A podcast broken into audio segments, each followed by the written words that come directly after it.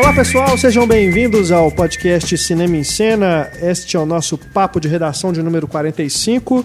Vamos falar sobre alguns filmes que chegaram aos cinemas recentemente e alguns que estão estreando né, nesta semana de publicação do podcast. Dois deles são o Expresso do Amanhã e Corrente do Mal. Né? Finalmente, né, esses filmes estão chegando aos cinemas brasileiros. Acredito que muita gente já até assistiu a esses filmes Tempão, né? por outros meios, né? Mas finalmente, né, depois de muitos adiamentos, esses filmes chegam aos cinemas aqui do Brasil. E a gente comenta sobre eles neste podcast. Temos também uma atração muito bacana. Nós temos uma entrevista exclusiva com o diretor de O Último Cine Drive-In, Iberê Carvalho. É, ele conversa com a gente por telefone. Ele que dirigiu esse filme que foi premiado no Festival de Gramado deste ano. Temos também no nosso podcast comentários sobre Dromedário no Asfalto, outro filme brasileiro em cartaz atualmente. Temos ainda Mar Negro e As Vozes, esses dois longas lançados diretamente em home video no Brasil. Esses não tiveram espaço nas telas de cinema. Temos ainda a segunda temporada de True Detective e na sessão spoiler, Missão Impossível 5. Eu, Renato Silveira, aqui acompanhado de Antônio Tinoco Olá. e Stefania Amaral, Opa, da equipe Cinema em Cena. Daqui a pouco se junta à nossa mesa Marcelo Seabra, do blog Pipoqueiro, e também falaremos com Isabel Wittmann, da coluna Vestindo Filme, do blog Estante da Sala. Nosso e-mail para você é o cinema@cinemaencena.com.br. Utilize também nossas redes sociais para ter contato com o Cinema em Cena. Nosso Instagram, nosso Facebook e nosso Twitter. Inclusive, estamos inaugurando neste podcast a participação dos nossos ouvintes né, em alguns filmes né, que a gente vai comentar aqui. A gente está entrando em tempo real no Twitter durante a gravação e pegando os comentários que chegam através da hashtag podcast CSC, né? Podcast Cinema em Cena. Você deixa ah, o seu comentário, o seu, o seu recado aí com essa hashtag e assim que a gente avisar, né, lá no Twitter, no momento da gravação, e a gente vai ler os recados dos ouvintes aqui no programa.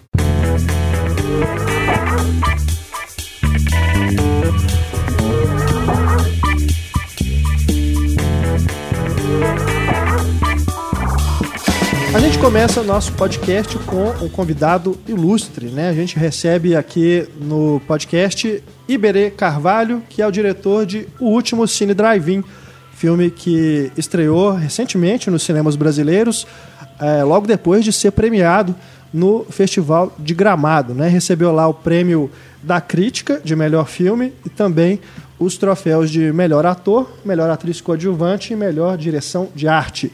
Iberê, muito bem-vindo ao nosso podcast, obrigado pela presença e parabéns pelos prêmios e pelo filme. Opa, obrigado. Eu que agradeço aí pelo convite e dizer que convidado ilustre talvez seja exagero. não é não. Bom, Iberê, é, a gente aqui no podcast a gente faz né, uma conversa é, mais descontraída mesmo sobre o filme, mas lógico, aproveitando a sua presença aqui, a gente né, quer tirar algumas dúvidas, inclusive, sobre como que o filme foi feito. É, Claro. E acho que você pode começar, inclusive, já dizendo aí pro pessoal como que surgiu essa ideia, inclusive falando um pouquinho desse Cine Drive-In, né? Que eu mesmo, até, até então, até saber desse filme, é, eu não sabia que ainda existia, cara, um Cine Drive-In é, em funcionamento no Brasil. Pois é, eu também confesso que até uns três anos atrás eu não sabia que ele estava ainda funcionando. Eu sabia da existência do, do Cine Drive-In de Brasília, que é, é antigo, quase tão, tão antigo quanto a cidade, né? Ele é de 73. Certo. E quando eu era pequeno, eu frequentei um- algumas vezes o drive-in com a minha família, com meu pai. Mas até pouco tempo atrás eu não sabia que ele estava aberto até receber o convite de, de um amigo que falou, cara, tá passando o filme A Prova de Morte, aquele Death Proof do Sim, Tarantino. sim. Né? Me pareceu o lugar ideal para ver. Foi aquele filme É. que passa todo dentro de carro. Né? E quando eu estive lá, me caiu a ficha de que um, um projeto meu, né, que eu já tinha um argumento, já vinha trabalhando no, no argumento do, do que seria meu primeiro longa-metragem, poderia se passar ali. Porque, na verdade, esse filme nasceu da ideia de falar sobre da vontade, né, da necessidade, talvez, até de falar da relação, de uma relação pai-filho, de um reencontro de um filho e um pai que não se viam há muitos anos. É, eu, já, eu já tinha mais ou menos uma sinopse, assim, de umas cinco páginas, onde essa história se passava numa pequena lanchonete do, de uma cidade do interior. E quando eu fui ao drive eu falei, uau, isso aqui, essa história pode se passar aqui, essa história pode se passar aqui dentro. E aí, aos poucos, quanto mais eu pesquisei e mais fui trabalhando no projeto, aí entrou a, o Zé Pedro Golo, que é o, o co-roteirista do filme, aí foi entrando cada vez mais a nossa, a nossa referência e a nossa paixão pelo cinema foi sendo incorporada ao projeto, ao ponto de, de, de co-protagonizar o tema aí do filme. Né? O filme, além de ser uma história de relação pai filho, também é uma homenagem ao cinema e uma reflexão sobre o cinema, sobretudo as salas de cinema de rua, né, que vão, estão sendo fechadas no Brasil todo. É, exatamente, né? O, o espaço de exibição de filmes, né, que está cada vez menor, né? Porque as salas estão cada vez menores e maior quantidade, mas em menor tamanho, né? É. E eu, eu mesmo, eu queria ter. Eu, se bobear, eu vou dar um pulo lá em Brasília. para tentar ainda aproveitar, pelo menos tirar algumas fotos, né, conhecer o espaço, né? Não é. sei se dá para assistir é, um filme lá ainda, mas é... dá, dá, vale muito a pena. Assim, Sim. O drive-in funciona de segunda a segunda e ele vem funcionando cada vez com mais é, com mais frequentadores e com mais vida mesmo, porque ah. de uns anos para cá ele teve uma um, um, um, digamos assim que reativou o interesse né da, das pessoas aqui em Brasília quando elas ficaram sabendo que o drive ainda está funcionando, mas ele, ele só ficou parado durante o período na década de 80, mas vem sendo mantido graças ao, a uma família, né, ao amor de uma família por aquele espaço a Marta Fagundes, ela é filha do antigo, do antigo responsável pelo drive-in e ela mantém aquele espaço, dá para ver muito em função da relação dela com o pai. Quando eu descobri isso, eu falei, ó, além, além de, do universo ser fantástico, né, para contar essa história, porque a minha história é uma história que fala de uma relação que está perdida no tempo, que está que tá é presa ao passado. Eles deixaram de falar, teve um hiato aí, eles estão tentando reconstruir algo que ficou no passado.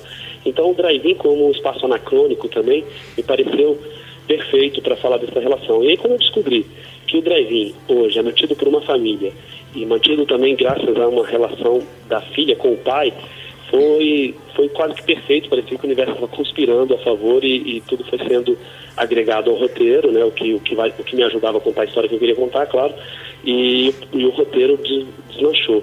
Mas assim, o drive-in funciona, vale a pena visitar. Ele tem duas sessões diárias, de segunda a segunda está aqui em Brasília e é realmente o último funcionamento do Brasil. E é algo que muda realmente a relação do espectador com o filme, né, Iberê? Eu, eu nunca fui num drive-in, mas eu fico imaginando que realmente a experiência de assistir um filme deve ser diferente, né? É, é para quem é muito cinéfilo, assim, e valoriza muito a sala escura, o, o som sem tanta interferência e tal, é, é, pode estranhar um pouco, mas a experiência coletiva, assim, de você ir com uma pessoa, de você ir com a família, é muito interessante. Tem gente que leva o carro, uma caminhonete, para ela de costas, bota colchão na parte de trás da caminhonete. Tem gente que vai com cachorro, tem gente que vai e quer fumar, quer beber, enfim. É, e, e, tudo isso você pode fazer ali dentro do seu espaço privado, porque na verdade cada carro passa a ser uma sala, né? É verdade, e ali fora você tem um espaço gigantesco. O drive-in cabe aproximadamente 500 carros, o drive-in de Brasília cabe aproximadamente 500 carros.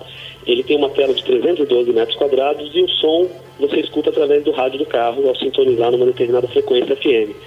Uhum. Então é uma, é uma experiência diferente assim do, do que a gente está acostumado. É, eu confesso assim que eu gosto pelo, pelo conjunto da experiência em si. Mas se é um filme que eu estou muito doido para ver, eu prefiro ver numa sala. Ô, Iberê, tira uma dúvida. É, no, no filme tem uma cena em que os personagens estão ali revitalizando aquele espaço, né? É, foi uma proposta vocês tiveram essa proposta também de ajudar de alguma forma a revitalizar esse cinema ou é algo só do filme mesmo? Não, de fato a gente usou material mais perene.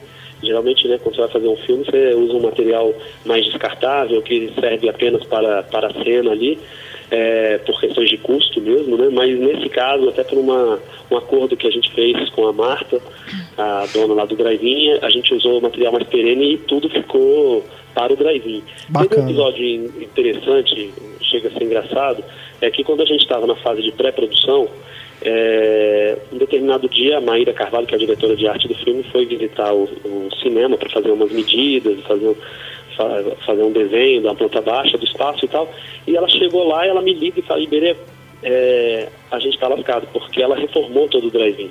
Ela, sabendo que a gente ia fazer o filme, ela pegou um recurso que ela tinha e revitalizou todo o espaço. Só que o que a gente queria na nossa trama era mostrar justamente um espaço que estava decadente e que depois Aham. sofreu uma transformação. É, então a gente teve que gastar para voltar a ele a um estágio assim, um pouco mais, como é que eu posso dizer, degradado. E depois a gente reformou e deixou ele melhor do que ela é, havia deixado. Mas foi assim, um excepcional que a gente não estava esperando. Legal demais. Iberê, primeiro parabéns, assim, eu fiquei bem emocionada ontem assistindo a sessão, valeu a pena matar a aula, o filme é muito bom, filme muito bonito, assim, muito equilibrado, assim, muito simples, né, eu achei que você dosou bem algumas sequências minimalistas, assim, e ficou bem profundo, o Alton Basso tá fantástico, todo mundo tá, tá muito bem, gostei demais. É, eu assisti também num cinema de rua, né, que é o Espaço 104 daqui, achei Sim. bacana isso, as salas até ficam um pouco, às vezes, abandonadas também. É, inclusive, não sei se você conhece o, o espaço, o Cine 104 aqui em BH, o Iberê. Não. Mas é um cinema que ele tem uma peculiaridade que nas primeiras fileiras tem puffs pra você É. assistir o filme deitado. É. Então, eu, de certa forma, emula um pouco essa experiência de você estar no drive-in, né? É. Você assistir o filme de Aham, uma que forma interessante, diferente. que legal, não sabia, sabia dessa sessão. É, lá é bacana, tem café, tem exposição de arte às vezes, eu gosto É, muito de 104. Aí, assim, eu fui até enganada pelo cartaz, né? O filme me surpreendeu muito, o, o- mais do que eu esperava, assim, tive um impacto muito grande. E curiosidades que eu tive, assim, é, nas cenas que, cê- eh, que foram filmadas no hospital, assim, quanto de realismo que tem ali, assim? É, Aham. É, bom, obrigado. Que bom que você gostou. Fico feliz de verdade, A busca sempre foi fazer algo simples. A busca sempre foi fazer algo bem narrativo, com uma estrutura clássica, mas ao mesmo tempo sem subestimar né, o espectador e é, simplesmente ser fiel à história que a gente queria contar. E aí, é, qual, o hospital sempre foi, foi um desafio muito grande, assim, porque é, o filme ele começa muito realista, muito naturalista, e aos poucos ele vai se transformando um pouco mais numa fábula, numa aventura, numa coisa mais lúdica, né? Não sei se vocês sentiram isso. É, o hospital tinha, sempre teve um pouco da função da parte mais realista, e eu fazia questão de que a gente trouxesse muito do que a gente encontrou na pesquisa ao visitar os hospitais é, públicos aqui de Brasília. A gente precisou rodar essa história em, em quatro, em três hospitais diferentes, para parecer que era um só. nossa, Então, depois que a Fátima fica internada num quarto, né, que ela está ali é, num quarto só ela e mais uma pessoa e tal, é, que é depois do exame, logo depois no início do filme, ali é, um- é uma área do hospital das Forças Armadas que estava completamente desativada. Era um andar completamente desativado que eles cederam para a gente. A gente teve que cenografar tudo, limpar tudo, porque estava uma poeira só. Estava um, um caos só. A gente teve que limpar tudo e fingir que aquele espaço está funcionando. Então ali não tem muito de realismo. De realismo, assim, de, de verdade, né? De, de documental, digamos assim. É, e agora, toda a parte da enfermaria, a parte lá embaixo, quando eles cruzam com aqueles outros pacientes que estão na maca e tal, tudo aquilo é de verdade. Aquilo lá tava, as pessoas estavam ali mesmo. nossa. A gente só conversou com ele, foi conversando um a um, explicando o que estava acontecendo e, e não tivemos problemas para filmar, assim, mas aquela parte de baixo é toda de pacientes reais mesmo. que realmente transmite isso mesmo, sim. Dá essa sensação de, de realismo puro mesmo. Mas, É, claro, é poético e essa. bonito ao mesmo tempo. É, outra coisa, a exibição de filmes, assim, na- no cinema, né? Como que foi isso pra você, assim? Difícil de conseguir, os direitos e tal? Você pensou em algum que não deu pra colocar? Sim, na verdade no roteiro a gente tinha muito mais é, homenagens, né, inclusões de filmes que passavam na tela do drive-in. Eu falei, poxa, eu tô fazendo um filme que se passa quase todo dentro de um cinema e não poder apontar para a tela porque a gente não pode mostrar que, que filme está passando era um sacrifício, assim. É, e no roteiro a gente tinha mais filmes. A gente teve que pagar os dois filmes que aparecem, né? Aparecem dois filmes. O, o Central do Brasil. Brasil, do Walter Salles, um trecho que, que o menino está correndo em direção em direção ao pai, ele acha que o pai está ali naquela casa na qual ele está correndo. Sim. E, e uma outra cena do filme Target, do Peter Bogdanovich, que, que é um filho apontando uma arma para o pai Isso. confrontando o pai com uma arma. Eu ainda previ alguns outros filmes, entre eles, por exemplo, é, Cinema Paradiso. Uhum. A gente tinha previsto um pouquinho antes da cena em que a gente descobre que o, o drive-in está ameaçado, a gente passaria a cena do Cinema Paradiso pegando fogo. Uhum. Bacana. Meio que com uma indicação assim, do que estava por vir. Uhum. É, para quem conhece, né? Para quem conhecesse o filme. Sim. Mas é, eu descobri, fazendo esse filme, que aquele gentilmente cedido que você lê, às vezes, nos créditos finais de um filme, né, gentilmente cedido pela Paramount, Sim. significa que aquele gentilmente ali é bem caro. nada de graça. Então, a, a, leitura deles é que eles não precisavam te ceder nada Aham. e que, gentilmente, eles te, te cederam por um valor X. Certo. Então, o orçamento não permitiu que a gente passasse outros, passasse outros filmes na tela. Pena. Mas não é o caso do final.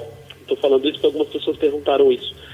É, não é o caso do final. O final a gente nunca imaginou, nunca planteou passar nada, nenhum filme ali. Certo. É, é o filme de cada um. O mais importante é a família reunida para ver um Sim. filme do que o filme em si. Entendi. Né? Porque senão todo aquele esforço, toda aquela energia é, estaria em função de determinado filme. Que filme seria esse para mim? Poderia fazer sentido, para vocês não. Então, para cada um teria um filme que faria sentido uma ação como aquela. Perfeito. Mas o, o que faz sentido para todo mundo talvez seja ver um filme junto, É. viver um momento. Então, porque as pessoas perguntam, ah, que filme que você ia botar ali? Você não botou por falta de dinheiro? Não. É uma escolha mesmo, né? E tem muitas homenagens nos posters, nos posters também no, no quarto, né, da galera, assim, também. Algumas referências, então... É, Brando. a gente tentou. É, o Marlon Brando. É, o Marlon Brando. A gente tentou fazer de uma forma com que a, a direção de arte é, ajudasse a contar a história e ajudasse, sobretudo, a contar quem são esses personagens. Né? Então, às vezes, tem filmes ali que não necessariamente são homenagens nossas ou filmes que nós gostamos, mas filmes que talvez a personagem gostasse. No caso da Paula, isso é ainda mais evidente, porque ela é mais eclética, assim, ela gosta pela, pelas pelas coisas que a gente vê na parede do quarto dela, pela roupa que ela usa, ela gosta de Karate Kid, ela gosta de... Taxi Driver, Bruce Lee, Taxi Driver, é mais por essa linha. Já o, o Almeida já é um pouco mais clássico, né? Os, filmes do... é, tem os filmes do Marlon Brando, como Poderoso Chefão, como Um Bom Sim. Chamado Desejo e tal, porque... Né, porque, porque ele daria o, o nome do filho de Marlon Brando se ele não gostasse. Verdade. É, mas tem também, desde Invasões Bárbaras, Han, Kurosawa, tem outras coisas. Então, alguns filmes são é, foram três linhas assim, de referências dentro da, da direção de arte. Uma é que filme os personagens gostariam e por que, que eles teriam isso dentro né, dos seus, nas suas paredes e tal. Outra é que filmes a gente a gente usou como referência. Então, as, as nossas referências a gente colocou ali até para ajudar a entrar um pouco no, no clima. É o caso, por exemplo, do Invasões Bárbaras, que é um filme que foi muito referência no tom entre a comédia e o drama, é, na relação com um paciente terminal e, e, e, além disso outras questões, mas aí são outras camadas mais políticas, assim, conceituais que talvez nem cheguem. É, e a outra linha é, são os filmes que passariam na tela, né? Que, que filmes seriam esses que o Al- Almeida manteria passando na tela, é, mantendo ali uma postura, né? Talvez até cabeça dura, né? Como está no filme, de, de só passar o que ele gosta e não, não se adaptar talvez ao mercado. Boa. Bacana. E uma dúvida também, Iberê, é, em relação às suas influências, né, como diretor, para realizar esse filme, é, também referências que você pode ter utilizado de outros filmes na construção desse, porque a gente tem visto é, na imprensa, né, é, algumas comparações com o Cinema Paradiso mesmo, é, embora eu particularmente não enxergue assim uma similaridade tão grande com o Cinema Paradiso. Acho que você tem uma outra proposta. É, mas é, eu acho interessante também, por exemplo, você ter escolhido a cena do Targets, né, do Bogdanovich, porque o Bogdanovich fez o filme A Última Sessão de Cinema. Sim. Né? Esse me lembrou mais, inclusive, o seu filme do que o Cinema Paradiso. Você podia falar um pouquinho pra gente dessas influências para a realização Uhum. do Drive-In? Eu acho que você tem total razão. Assim. Na verdade, as, as pessoas lembram do Cinema Paradiso, eu fico lisonjeado, mas nunca foi a intenção fazer o Cinema Paradiso brasileiro, como algumas pessoas colocam. É, lógico que a lembrança eu acho que é normal por conta de ter um cinema como espaço de, de memória afetiva ou como uma ferramenta para lembrar do passado, para lembrar da, de uma outra época, né, uma nostalgia muito grande em volta de uma sala de cinema e a relação paternal ali, que no Cinema Paradiso você também vê com o Totó e o, e o Alfredo. Sim, sim. né?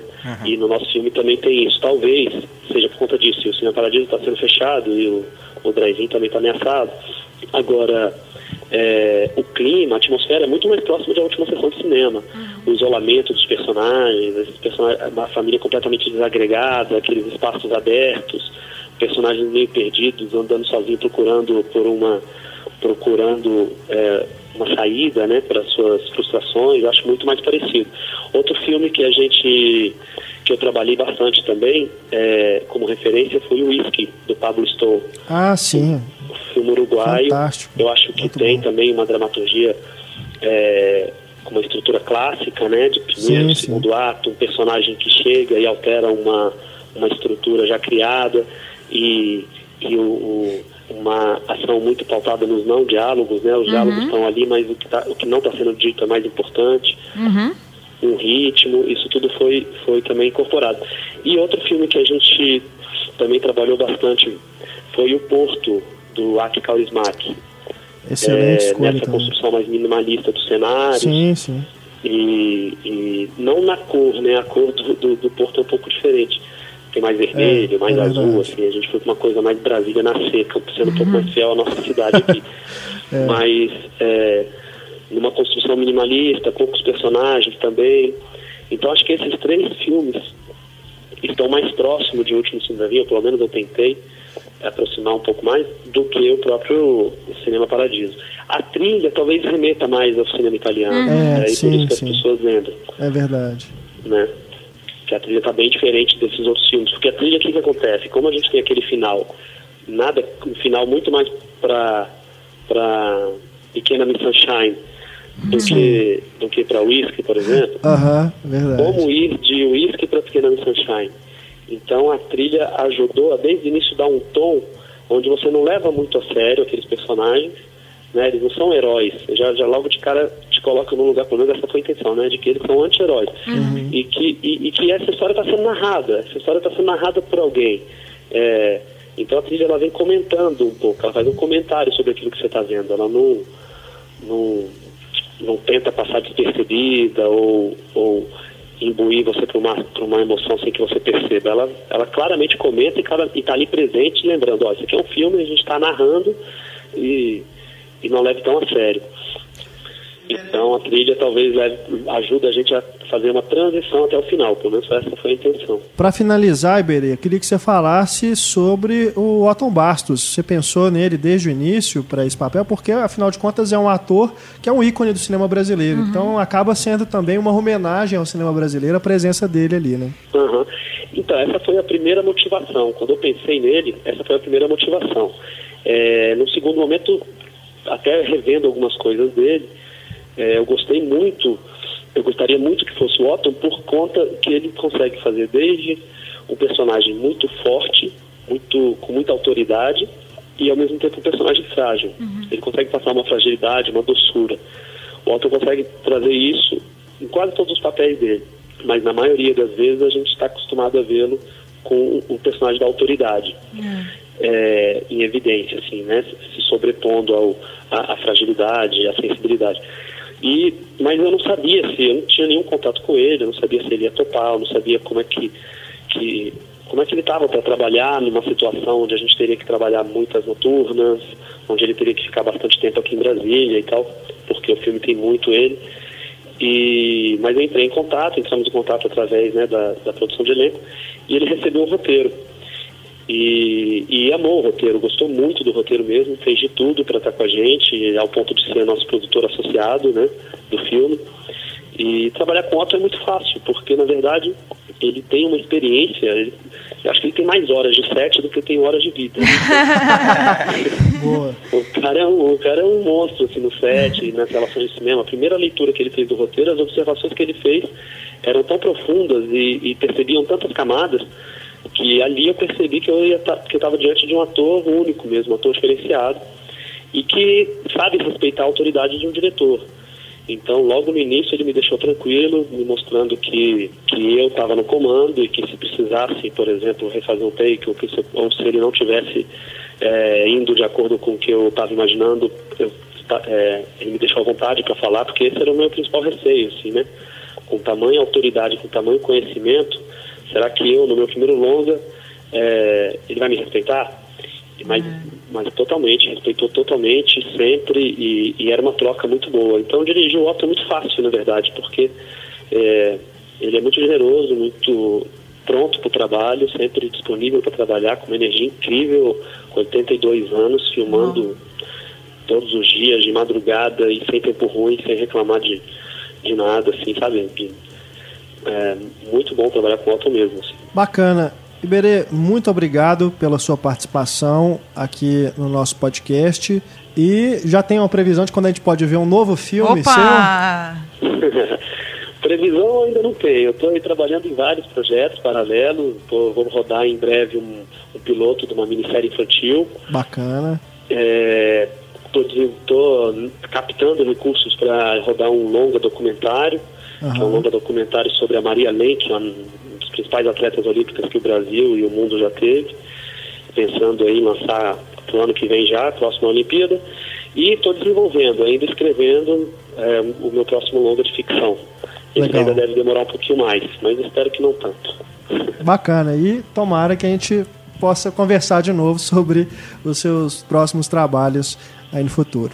Opa, será um prazer. Eu que agradeço a oportunidade. Muito obrigado aí por poder expor um pouquinho do nosso trabalho. Valeu. Valeu um abração, cara. Obrigado. Falou, um abraço. Tchau, tchau. tchau. Bacana, né? O papo com o Iberê. Muito. É, muito simpático, solícito, né? Uhum. Quando cedeu o tempo dele essa tarde para falar com a gente. Essa tarde, né? Parece Essa que, né? tarde. Esse... Eu, empolguei com o lance do tempo real, né? Dos comentários. Mas Parece estar tá é, ao vivo, né? É, né, até para as pessoas saberem, né? Pode não parecer, né? Mas a gente usa aqui a mágica da edição. Então você está escutando o podcast de uma forma linear, mas ele não foi gravado dessa forma. É. então pode parecer que é assim, né? Que está sendo gravado tudo na ordem, mas na verdade não é assim. É, rola muita treta. No papo de redação, principalmente, né? Nos podcasts temáticos. É, Mais direto. É, é um plano sequência mesmo, uhum. né? Exatamente. Com alguns truques à la Hitchcock, é. né? Aqui é um filme do Michael Bay. Pô, aí, não, aí você não, não, está fazendo pouco Treta, do nosso tanto. trabalho, não, Antônio. Não. Um filme do Paul Greengrass. Isso. Melhor.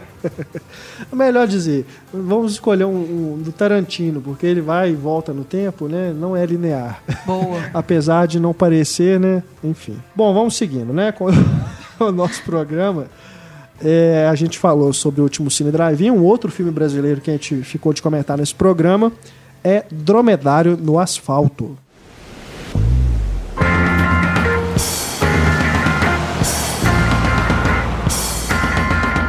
Esse filme, que está em cartaz em poucos cinemas, né? Estreou num circuito realmente bem limitado. E é um filme, um road movie, uhum. né? Um road movie a pé praticamente. É. Porque o protagonista, ele embarca numa jornada para poder encontrar o pai, né? Engraçado, né? A, a coincidência com o último Cine Drive-In, né? Também essa relação pai filho. É. E ele vai pegando caronas e tal, né? Durante esse trajeto, mas durante grande parte do filme ele está andando, né, caminhando mesmo. Um mochileiro mesmo. E se passa ali no sul do Brasil, né, em destino ao Uruguai. Uruguai. Acho que ele vai para é, ele não, com certeza ele vai para Montevideo. Tem uma cena em Montevideo. É. Foi Isso. bem poético, né, não só nas imagens, mas também no texto, né, a narração do protagonista, ela é bem poética, né, o texto que ele declama, né, para nós espectadores é bem bonito. Ele me lembrou o Livre também, Sim. com a Reese Witherspoon. Só que Sim. ele é mais leve, eu achei, assim, de assistir. Entendi. Tipo, a vibe dele é, é menos tensa, assim. Entendi. Mas muito bom, muito bom. Mar Marcos Contreras, né? Que é o, Excelente o ator. Excelente ator, é. né? Eu gosto muito dele. E é o primeiro filme do Gilson Vargas, não é isso? Se, se eu não me engano, sim. No, nos longas. E né, é um filme, como eu falei, é visualmente também muito poético, porque ele tem. Primeiro que ele, ele já é beneficiado pelas paisagens maravilhosas ali do sul do, do, do, Brasil, né? As praias ali tudo. Mas ele não utiliza isso simplesmente como paisagem. É. Né? Tem todo um sentido ali de reflexão e contemplação também mas eu acho que mais de reflexão, porque está casado com esse sentimento que o protagonista tem, uhum. né? Essa, isso que ele está vivendo, essa, essa, esse peso, né? Essa dor, essa é, essa sensação de, de querer é, preencher uma lacuna na vida dele, né? Quem é o meu pai?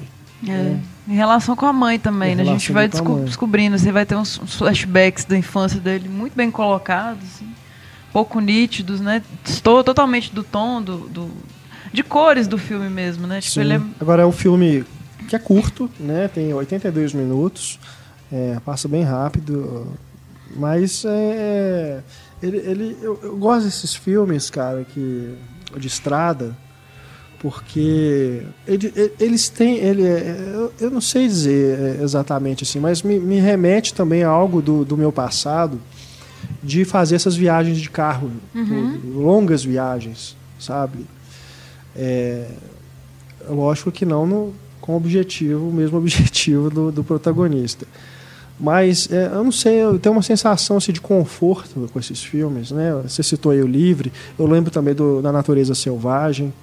É, Diário de motocicleta. Diário de motocicleta, né? E tem aquele, acho que a gente comentou aqui também no podcast, chama-se A Oeste do Fim do Mundo, Sim. que também é um filme que tem esse mesmo cenário, né? Essa coisa mais de, do, do, deserto, né? Ali essas paisagens mais, é, é, como é que eu falo? É, não é bucólico, não, que você quer dizer, não. É, né, eu, eu pensei no termo bucólico, mas não é bem bucólico. É bem bucólico. É, nem paradisíaco. Paisagens. Paisagens naturais, fusão é. com a natureza. São esses que eu gosto, eu, esses filmes me atraem muito. Né? Eu tô fazendo um comentário aqui totalmente pessoal. Não, mas eu, eu, sinto isso também. Sim. Mas é, eu gosto demais, cara. É. Eu, sempre que, que tem um desses, filmes com essa proposta, é, eu me me prontifico a assistir. E é realmente só lamentar que tenha tão pouco espaço né, de exibição. Mas assim que estiver, que você tiver oportunidade, né, não deixe de, de prestigiar. É realmente um trabalho bem e tem, tem seus momentos de humor também. Tem, né? eu ia falar, tem os bichinhos no carro dela, ele começa a fazer o pato quá e tal.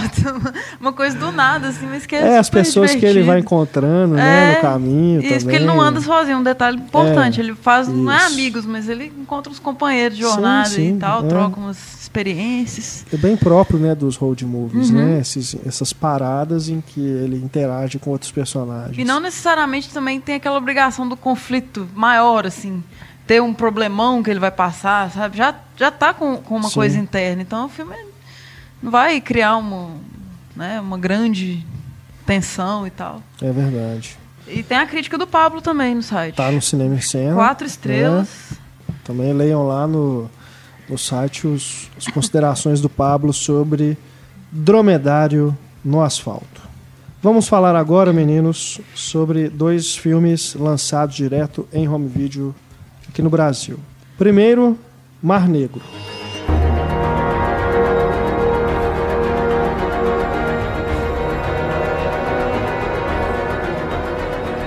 Jude Law estrelando este filme dirigido por Kevin McDonald, que se passa em um submarino. Uhum. Né? O Jude Law fazendo aquele sotaque sei, meio, meio russo, meio alemão, né? É.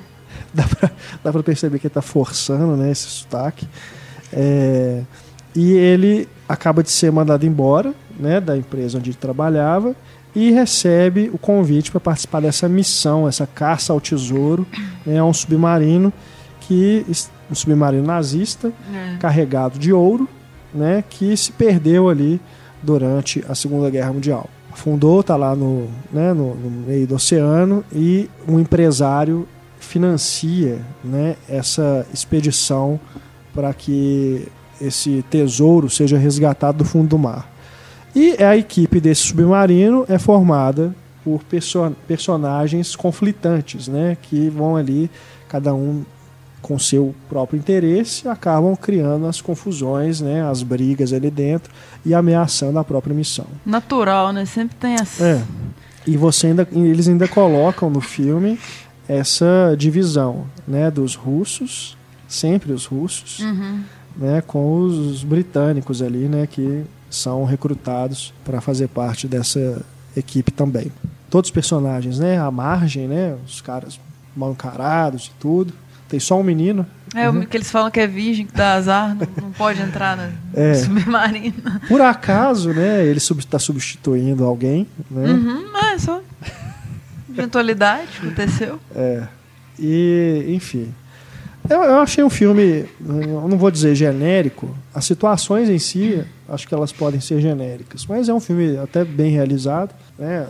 As situações ali de, que acontecem dentro do submarino, é, não, não diria que são memoráveis, mas pelo menos o, o- a gente vai falar daqui a pouco do Expresso do Amanhã, né? Que também se passa dentro de um, um meio de transporte fechado.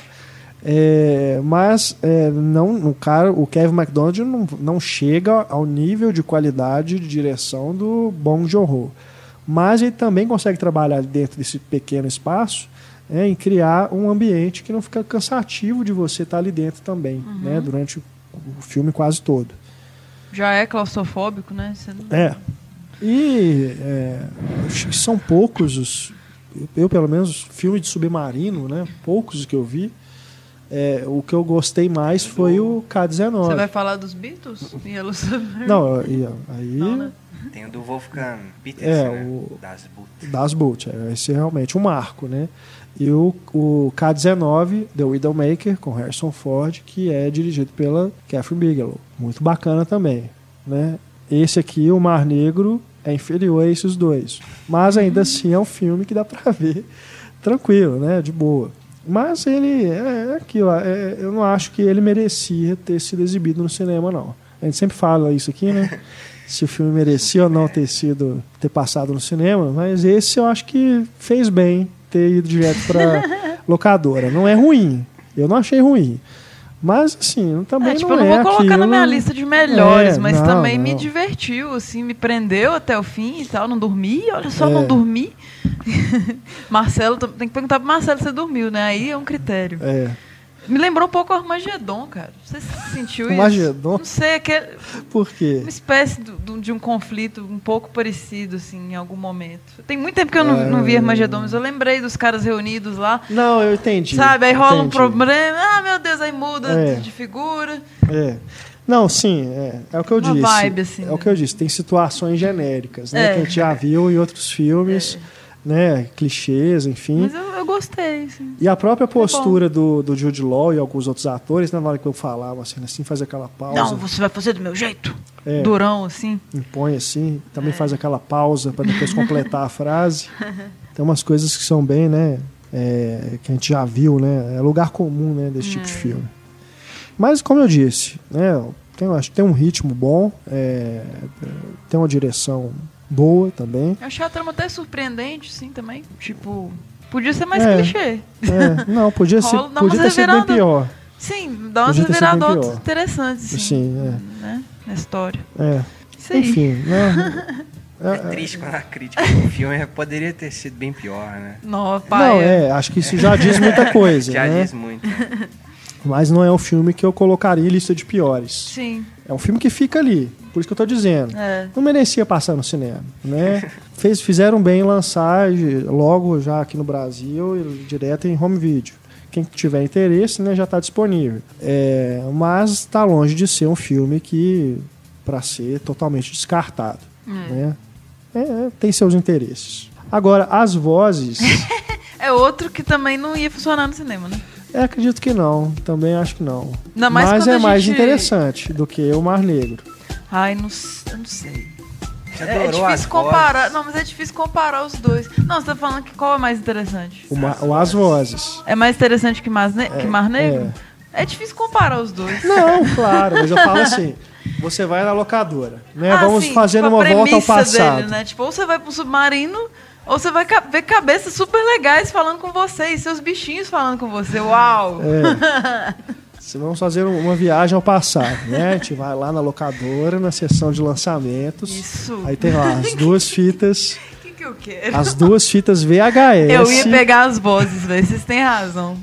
as vozes e Mar Negro. Só que aí depois eu ia gostar mais do Mar Negro, se eu alugasse. É, É. Ainda mais quando Entendi. você vê aquele frango com ameixas que é da Marjane Satrapi.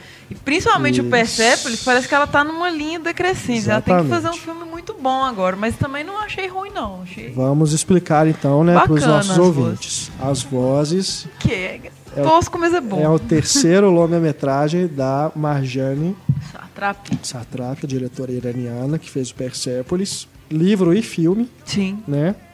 Livro que eu falo porque é Graphic quadrinho, novel. né? É uma graphic novel muito boa. Mas foi lançado aqui no Brasil como livro. E é o segundo em live action. Né? O Persepolis é uma animação. Todos os filmes têm animação de alguma Sim. forma. Né? Isso é legal. E a gente percebe que é o traço dela.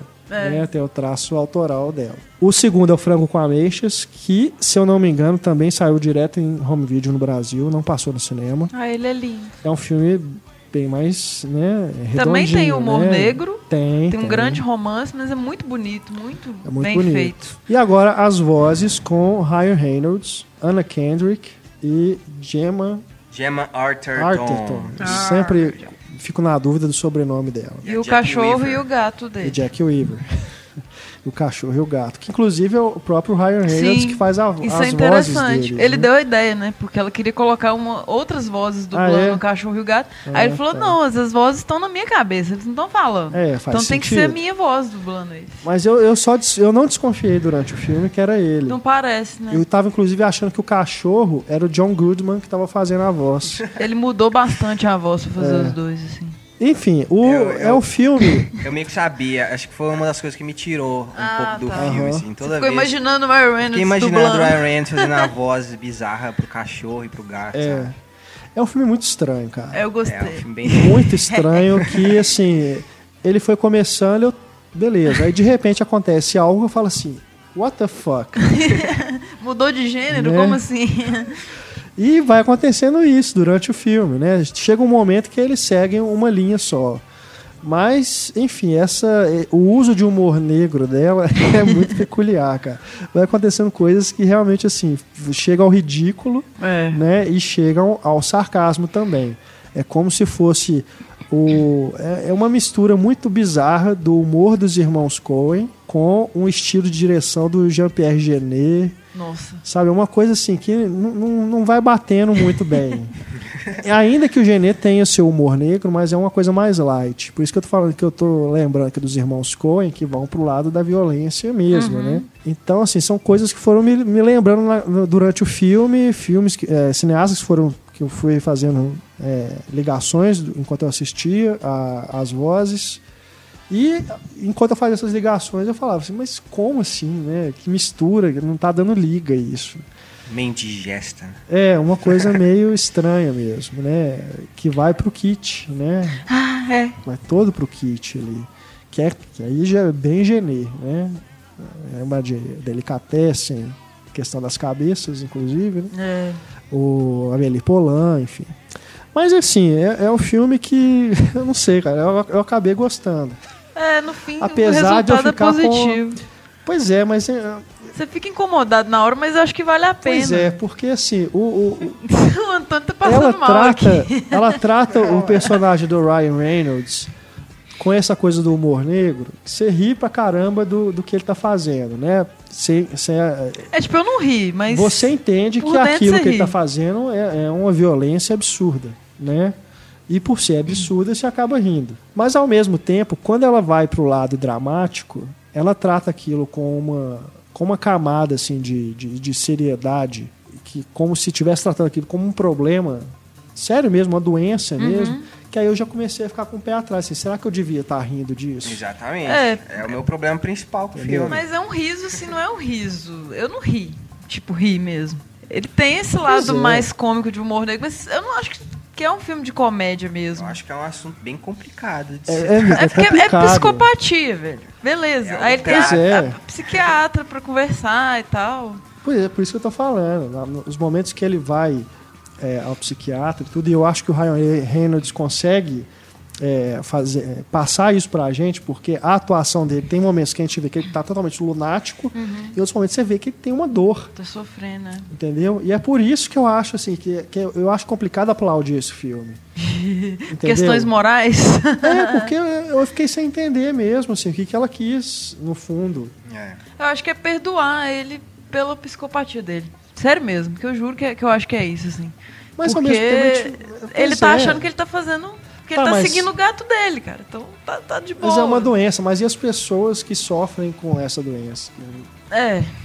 Mas E aí as tem famílias que já tanta perderam. coisa As condenável. pessoas que pessoas- escutam vozes, realmente. É, Se entendi. Que é legal O, o ver- problema do deboche. É, é engraçado. Eu também tava achando engraçado ele falar com os gatinhos, com o cachorro e tal. Mas aí quando o filme. Toda hora que o filme virava, assim, É. né, pra mostrar o outro lado, você fica mal realmente de ver aquilo, né? Porque pois é. a, a- a configuração inteira do apartamento muda, sabe? A- O que ele tá vendo, o que, o que, ele tá, tá, lá, vendo, né? todo, totalmente muda. É. Mas até tem um duplo sentido esse negócio das vozes também, até na quando a psiquiatra conversa com ele, né? Porque quem não escuta, nem que seja aquela voz sacana interna que a gente tem, tipo assim, a, a autocrítica É. e tal. Então, de certa forma, todos nós ouvimos vozes. Não, sim, sim. Mas Vamos matar por digo- causa disso, todo mundo, mas. Não, pois é, é o que eu tô falando. é, você é, é um problema muito sério, né? Não só ela tá rindo da pessoa que sofre desse problema, mas também das pessoas que são vítimas desse Eu não cara. sei se ela tá rindo, aí que Ah, tá. Lógico que tá.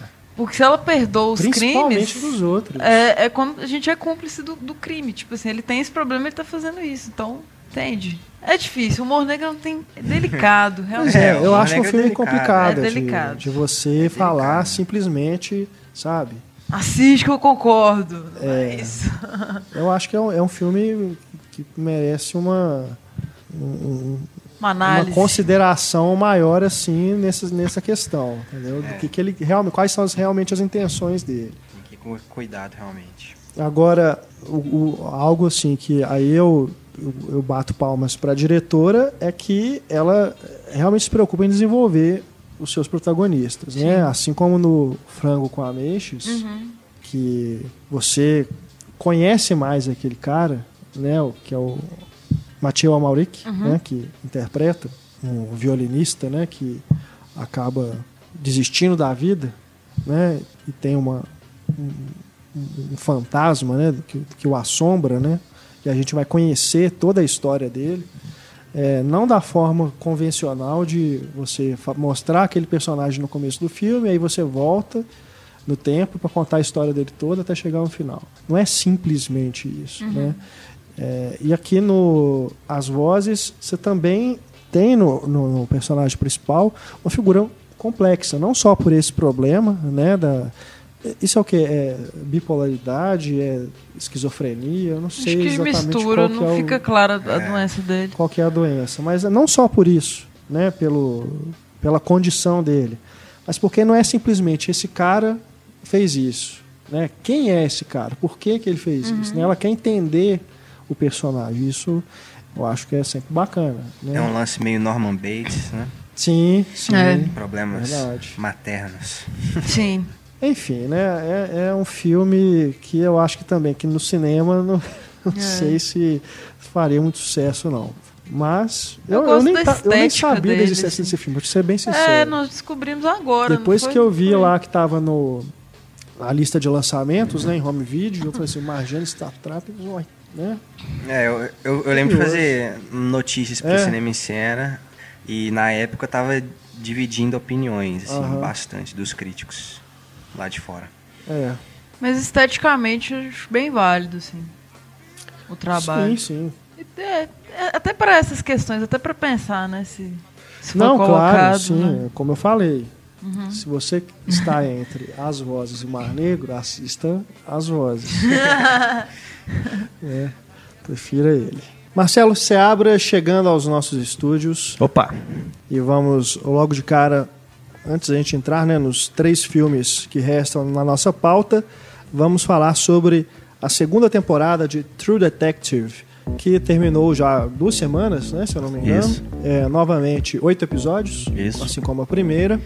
Né? Eu e a Stefano ainda não completamos né, a maratona. Parei nos mas pilotos. Marcelo Seabra e Antônio Tinoco já assistiram a todos os episódios e fazem aqui o balanço dessa segunda temporada, é, sem spoilers, né? Porque, afinal de contas, não só Por favor, né? eu e o Stefano ainda não, não assistimos a série, como a gente ainda não está na sessão spoiler, né? Ficou reservada aí para o final do programa. Então, por favor, garotos. Obrigado pelo garoto. Bom, eu- Detective, que agora mudou de diretor, né? Agora é o Justin Lin. Não, Mas vai- são, são, vários dire- episódios, né? São Dirigidos por vários É, diretores. são É. seis diretores ao Exato. todo. Que começou com Justin Lin, né? O primeiro episódio, Justin Lin que fez o Velozes e Furiosos, né? Boa parte dos filmes da franquia foram comandados por ele e ele faz o episódio piloto. E depois vai alternando, né? Porque a primeira temporada ela foi toda dirigida pelo Kerry Fukunaga, né? Que é um foi fantástico o trabalho dele, né? Acho que a maioria das pessoas gostou muito. E pelo que eu senti assim de comentários, né, das pessoas que eu sigo aí no Twitter, de críticos e tudo, as opiniões ficaram divididas e parece que é o caso aqui também, né? Opa, né? como de costume, né, Antônio? Como sempre, né? Relembrando é a polêmica de John Wick, Né? várias outras. Paul Birdman. Thomas Anderson. É, Birdman, né? Mas eu acho que eu acho que é um pouco um pouco injusto essa, essa essas coisas todas que não falando da série, por, porque a maioria delas você percebe que é uma comparação pura e simples com a primeira temporada. Eu acho a primeira temporada fantástica. Se fosse pra comparar, eu diria que a primeira temporada era melhor sim, só que eu acho que são duas coisas diferentes. Eu acho que são duas propostas diferentes dentro de uma de uma, né, uma antologia, que é o mesmo caso aí do American Horror Story, por exemplo, que tem temporadas boas e temporadas ruins, mas que não vejo as pessoas comparando tanto uma temporada com a outra. As pessoas veem as coisas, as temporadas como, digamos assim, produções independentes, né, uma da Porque outra. Uma não está diretamente ligada à outra. né? É, uma não tem nada a ver com a outra, né? Então, Não são nem os mesmos personagens? É, não tem nada, né? No, no caso do American Horror Story, eles não mantêm os atores, né? Só que eles mudam de cenário, mudam de situação, muda tudo, né? Quem era vilão deixa de ser e etc. Mas eu concordo com você. Acho que tem um movimento muito de querer falar mal, ou até torcer contra mesmo. As, né? as pessoas queriam mais Matthew McConaughey e mais o Woody É, Harrison. Acho que o pessoal queria mais do mesmo, né? É. Queria uma temporada. Funcionou, quero mais. É, e o que o Nick Pizzolato fez foi realmente ir além. E aí algumas pessoas ficaram decepcionadas e outras não. Ele é o criador da série, né? É o criador Só da série, é claro aqui. Eu tenho um livro, por exemplo, chama Noir Americano, que é uma compilação de várias histórias policiais, de muitos autores famosos e outros nem tanto, que fica um pouco mais ou menos essa, essa sensação. Você lê uma história, acha essa história fantástica, muito interessante, muito bacana, mas aí depois de, sei lá, 70, 80 páginas, a história acabou, vem uma outra história que não tem nada a ver com aquela primeira que passou, porque é uma compilação. Então você não pode ler uma história esperando que ela vai ser uma continuação da outra ou que ela vai ter a mesma, o mesmo elemento, a mesma coisa da outra. São situações diferentes que são unidas por algum motivo. Qual é o motivo? São histórias policiais, são histórias que envolvem investigação, são histórias que envolvem polícia, detetive, crime, criminoso, obviamente, tem que ter todos esses elementos. Mas não necessariamente vai ser uma coisa que vai seguir a outra. Inclusive, no- na primeira temporada tinha né, um elemento meio fantástico, né? Que era a ideia do rei amarelo, amarelo. lá e tal. Porque era baseado livremente, né? Ou bem por alto, num livro, né? Numa- num livro de ficção antigo e tal. E já não é mais o caso. Essa, essa segunda temporada é bem pé no chão, né? A gente tem uma situação que, que acontece logo no primeiro episódio. E eles passam os oito episódios tentando chegar em algum lugar. E eu acho assim. A velocidade também é bem diferente, né? Essa segunda temporada é bem mais lenta. Bem Ela é bem mais contemplativa, bem mais vamos analisar o que aconteceu aqui e ali e as consequências de cada ação para cada profissional. Tem mais, né, não diria política, porque política você tem na vida toda, mas tem mais politicagem, tem mais aquele lance de quem vai conseguir o quê, eu vou fazer isso para conseguir uma vantagem ali na frente, para ter uma, uma posição melhor na polícia, ou qualquer coisa assim. Então eu acho que essa temporada ficou mais intrincada do que a outra, ficou menos filosófica, ficou mais, né, apesar de ser mais devagar, ela ficou mais na prática. A história é mais complexa, você tem um número maior de personagens ele, coadjuvantes, né? Às vezes a- os, personagens da série citam o nome de alguém, você tem que relembrar porque são vários. Então chega a ser um pouco confuso por vezes, eu pelo menos achei. É, ainda mais vendo né, um episódio a cada semana e não vendo todos de uma vez. E ela é mais complexa, não é algo negativo, mas assim, é uma, uma realidade da série. Então tem- Exige, né, um pouco exige mais. um- realmente um pouco mais. Eu confesso que o meu problema é em relação a, a não conseguir me identificar tanto com os personagens e me envolver tanto com a história que nem eu me envolvi na primeira temporada, assim. Ah, eu me identifiquei muito com o Colin Farrell, eu mesmo sou um Colin policial Farrell é corrupto. excelente. Mas o Colin Farrell realmente está excelente. A, gosto também da Rachel McAdams, tá muito boa, né? é, já que a primeira temporada não tinha personagem feminina forte, essa que tem. É, acho que o Taylor Kish ele fica um pouco destacado, assim, ele fica um pouco meio solto na história. E definitivamente não gosto do personagem do Vince Vaughn. Acho ele bem, bem deslocado, com aquela esposa meio apática dele. É, ela é meio robótica. Ele, acho que ele não funciona muito para a trama principal que está sendo construída ali. Mas muita gente gostou dele, assim. Muita gente eu li, crítica e muita gente falando que ele é o melhor personagem e tal. Então acho que agradou realmente, dividiu bem opiniões. É, eu, eu, eu achei o personagem do Vince Vaughn interessante porque ele traz um ele traz uns questionamentos, né? Ele, ele é um cara que aparentemente é mal, mas está tentando se regenerar, né? Está é. tentando é, entrar para os negócios legítimos, mas aí se vê forçado por uma situação, né? Por ter sido roubado, ele se vê numa situação complicada e acaba tendo que voltar atrás. A própria esposa, né? É uma, uma personagem que se mostra sempre a, a favor dele mesmo na dificuldade, que eu acho que é, é bacana, tem um, né, uma construção legal. E eu diria assim, os, os, personagens, de uma forma geral, eu achei todos eles bem construídos. Porque o que você precisa saber, você sabe. As, as informações que você precisa, você tem, ou você vai descobrindo à medida que a coisa anda. Então você não conhece todos logo de cara. Mas você tem um histórico da personagem da Rachel McAdams, né, da Beza você tem um histórico do, dos, dos, dois policiais, né, dos dois homens, além do dela. O Vince Vaughn, você não entra muito em detalhes, mas o que você precisa saber é dali para frente mesmo. O relacionamento dele com o Colin Farrell, né? Eu acho que é, é bem bacana, é. bem interessante. E os dois são, inclusive, responsáveis por uma das cenas mais legais da temporada. Que eu não vou entrar em detalhes, mas é bem interessante. Então, eu achei os personagens, de uma forma geral, bem construídos. É a cena meio fogo contra fogo? É. uhum. Mas, o, claro, tem alguns coadjuvantes que não são muito bem construídos, mas também eu acho que não era o caso, né? O, o prefeito lá da cidade, por exemplo, de 20, ele não é né, um personagem assim muito bem construído, nem nada. A família dele toda frequenta a série, aparece o filho, aparece a esposa e tudo. Mas eu acho que dentro do que a gente precisa saber, a gente tem a informação. Então, no fim das contas, no, após o último episódio, parando para pensar um pouquinho, eu fiquei sim satisfeito com o resultado. Achei que foi um programa interessante, de muita qualidade, de um nível alto como a HBO tem feito, né? Há muitos anos já. E fiquei órfão, né, no meu domingo à noite agora de, de poder ter uma série bacana para assistir. É, eu, eu, eu confesso que esperava um pouco mais. Eu ainda tenho problemas com os personagens, com a história, que eu, eu acho que ela não consegue ser tão coesa. E acho que os diálogos são bem expositivos, chega a ser um pouco cansativo, mas assim, eu também gosto de várias coisas na série todo esse clima no ar, esse clima nihilista que, ele, que a série carrega. Tem cenas realmente muito boas, tem umas referências a Twin Peaks ali no meio, tem umas surpresas no caminho e a trilha sonora é muito boa. Sim. É isso é... que eu ia perguntar, as referências que a série faz, porque eu vi muitos, muita gente assim. Antes mesmo de eu começar a assistir, eu vi pessoal falando. David Lynch, teve um, um ouvinte também que me mandou uma mensagem no Twitter perguntando se tem um plano lá que lembra a Sonata de Outono. Mas eu não vi, então assim, eu não pude responder. Mas o Pablo respondeu e, e falou que tem. que ele identifica isso mesmo. É. Tem mesmo, se vocês identificaram outras referências, falar de fogo contra fogo aí também. Vocês identificaram outras referências, assim, essa série, essa temporada, ela foi mais buscando assim essas inspirações no cinema mesmo? Sim, assim, assim como a primeira, né? A primeira temporada, eu lembro até que eu postei um vídeo no Cinema em Cena na época que fazia várias referências a Tarkovsky, a David Fincher, e essa também, né? Segue essa linha. Uma até que o Pablo mesmo postou, acho que na crítica dele, foi a de Crepúsculo dos Deuses, né? Uma, uma cena clássica de Crepúsculo dos Deuses que faz referência.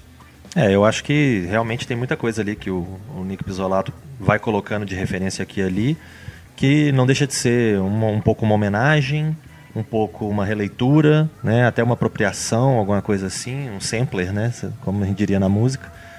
Mas é, é, realmente eu acho que é interessante, enriquece, né? Ele tem uma, uma história original para ser contada, então eu acho que isso não é um, não chega a ser uma cópia, né? Um plágio ou qualquer coisa desse tipo. Não, é mais questão de homenagens é, mesmo. ele, certeza. ele vê oportunidades, né? Ele vai fazer uma, uma determinada cena, ele quer pegar assim um, uma visão da estrada, por exemplo, ele quer pegar uma visão.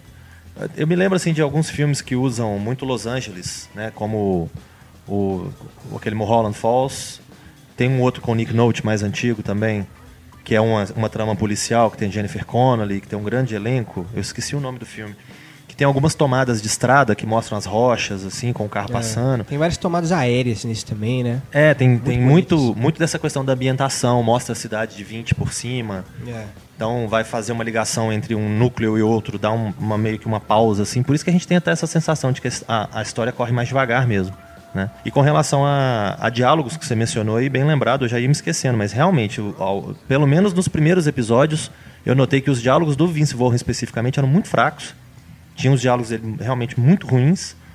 Mas eu acho que depois eles vão acertando isso aí, a coisa vai, vai melhorando, vai deixando de doer no, no ouvido um pouquinho. Mas é coisa pouca, coisa pequena.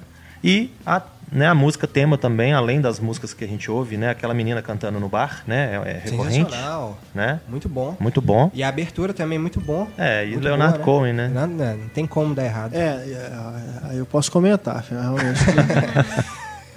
Ficou sensacional. E- mas o, o- sobre o elenco, quando foram anunciados os atores, eu comecei a ficar preocupado, porque não, não gosto de todos, não. E o Taylor Kitt, cara, é incrível. O cara é box office poison mesmo, né?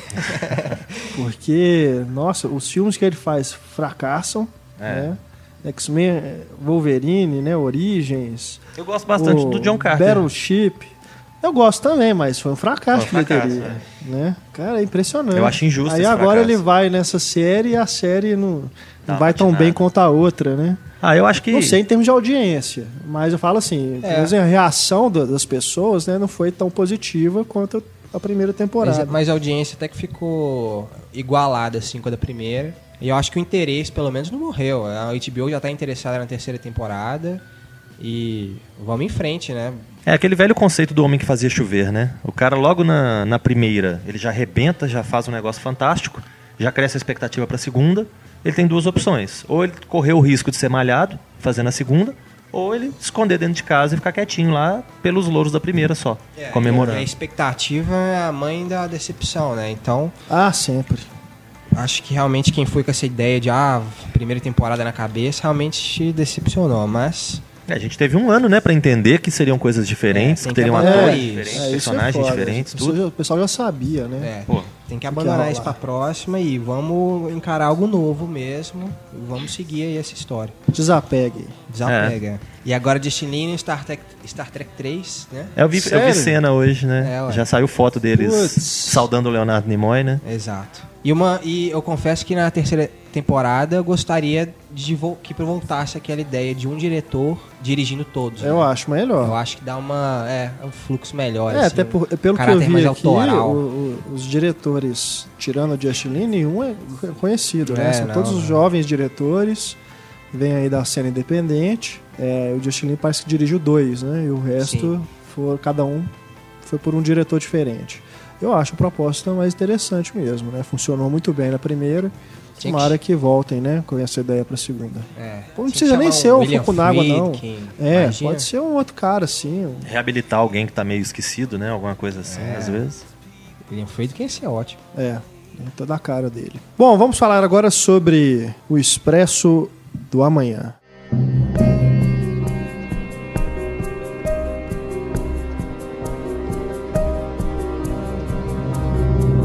Snowpiercer, esse filme que ficou na gaveta da- do distribuidor aqui no Brasil, né, durante dois anos, né, o filme é de 2013, só está chegando aqui aos cinemas brasileiros agora, no final de agosto. Né, um. Exatamente, né? Um elenco fantástico. Estrelado pelo Capitão América, né? É um filme de ação e ficção científica, né? Tem efeitos visuais, enfim, é um filme muito bem feito, né? Não tem porquê essa, essa, né, esse medo. Eu suspeito que possa ter alguma relação, pelo menos o, o atraso mais recente, né? Porque era para ter estreado em julho. Ele teve um, um adiamento de um mês.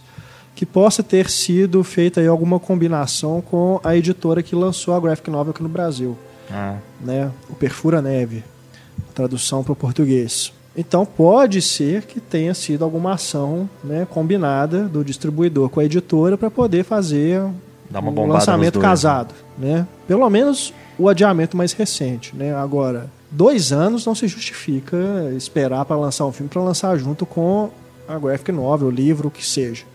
Né? É um então é elenco, realmente pô. uma pena que a gente tenha demorado tanto tempo para ver esse filme no cinema e que a maioria das pessoas que está nos ouvindo agora provavelmente procurou esse filme por outro meio, seja download, seja comprando o Blu-ray nos Estados Unidos, né, já está disponível tem mais de um ano. Enfim, o filme já está aí né, no mercado há muito tempo. O que vai ser a bilheteria dele aqui no Brasil, no cinema, não se sabe ainda. né? Ele está acabando de entrar em cartaz enquanto esse podcast está sendo veiculado.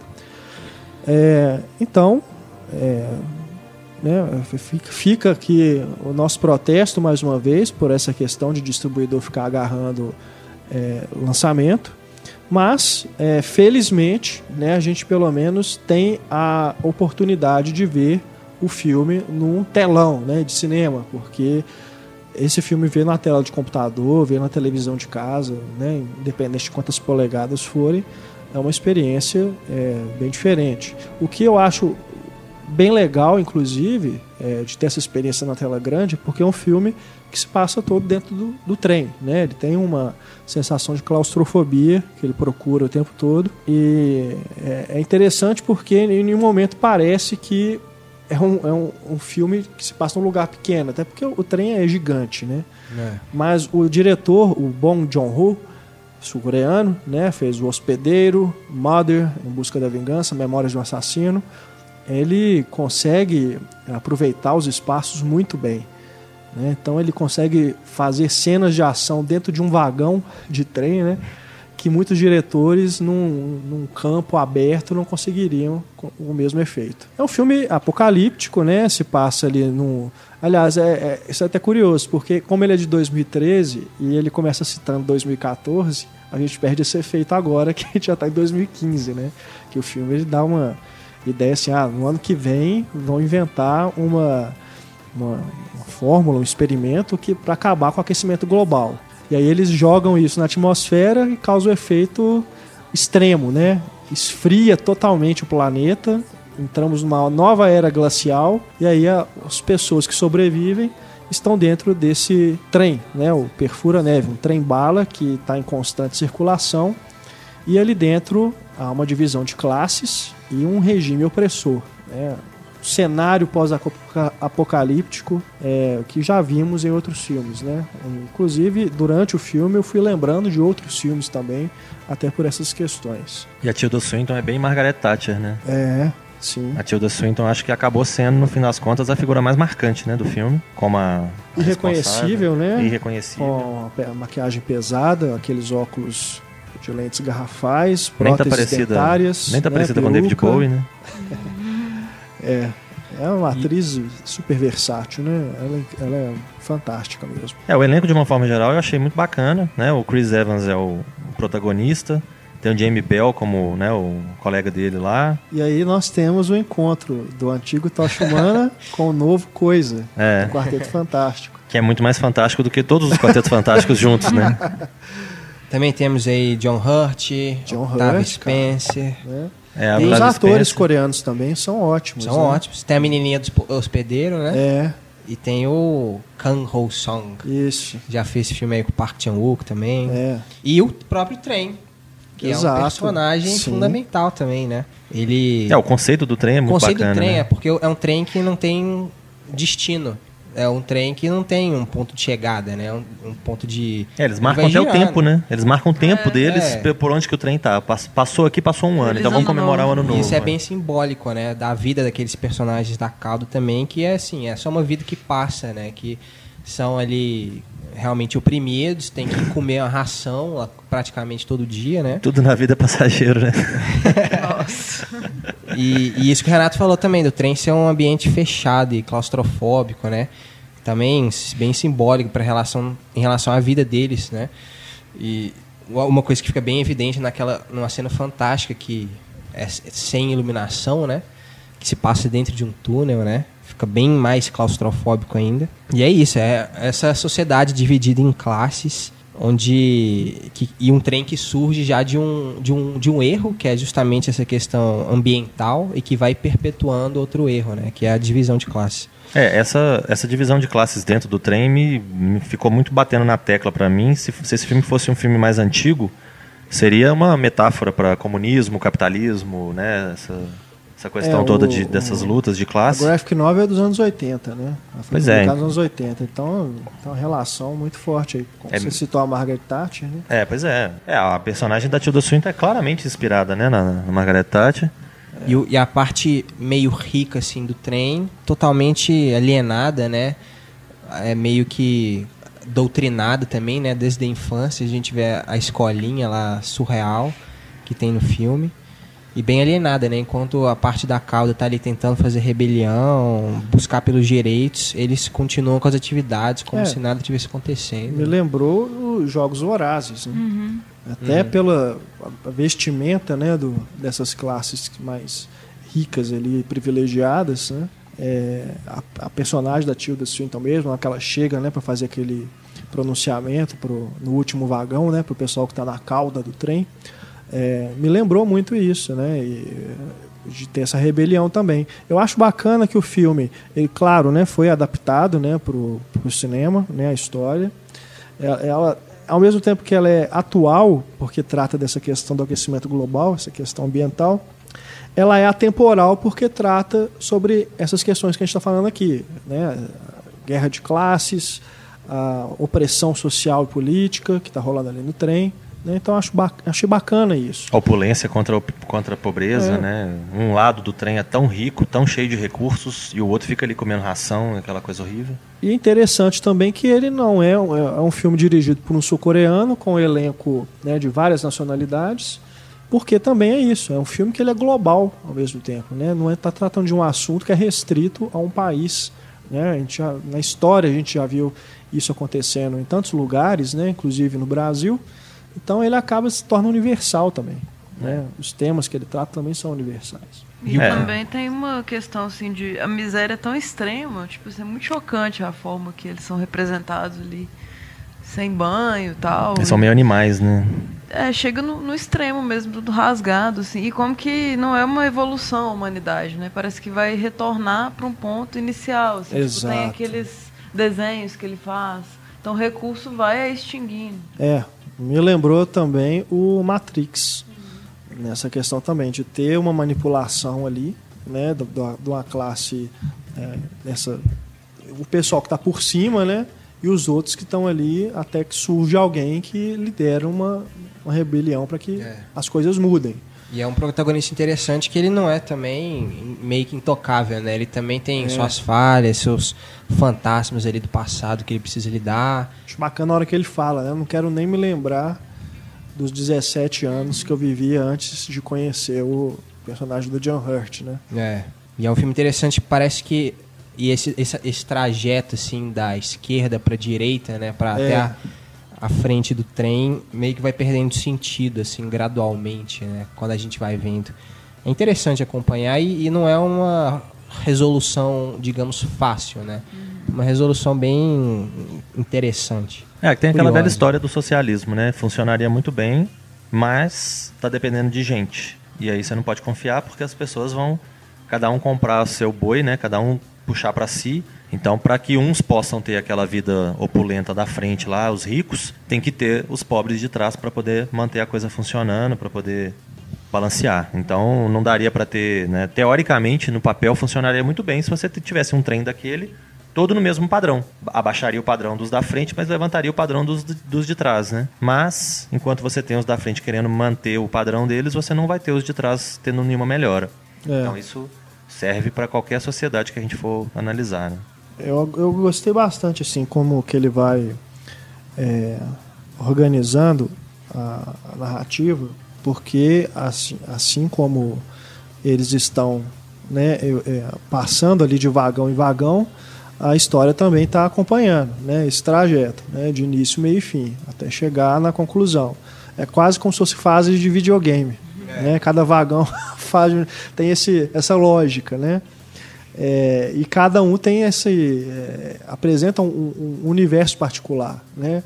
Tem aquele do- daqueles caras mascarados, né, encapuzados, que aquilo ali é assustador, né?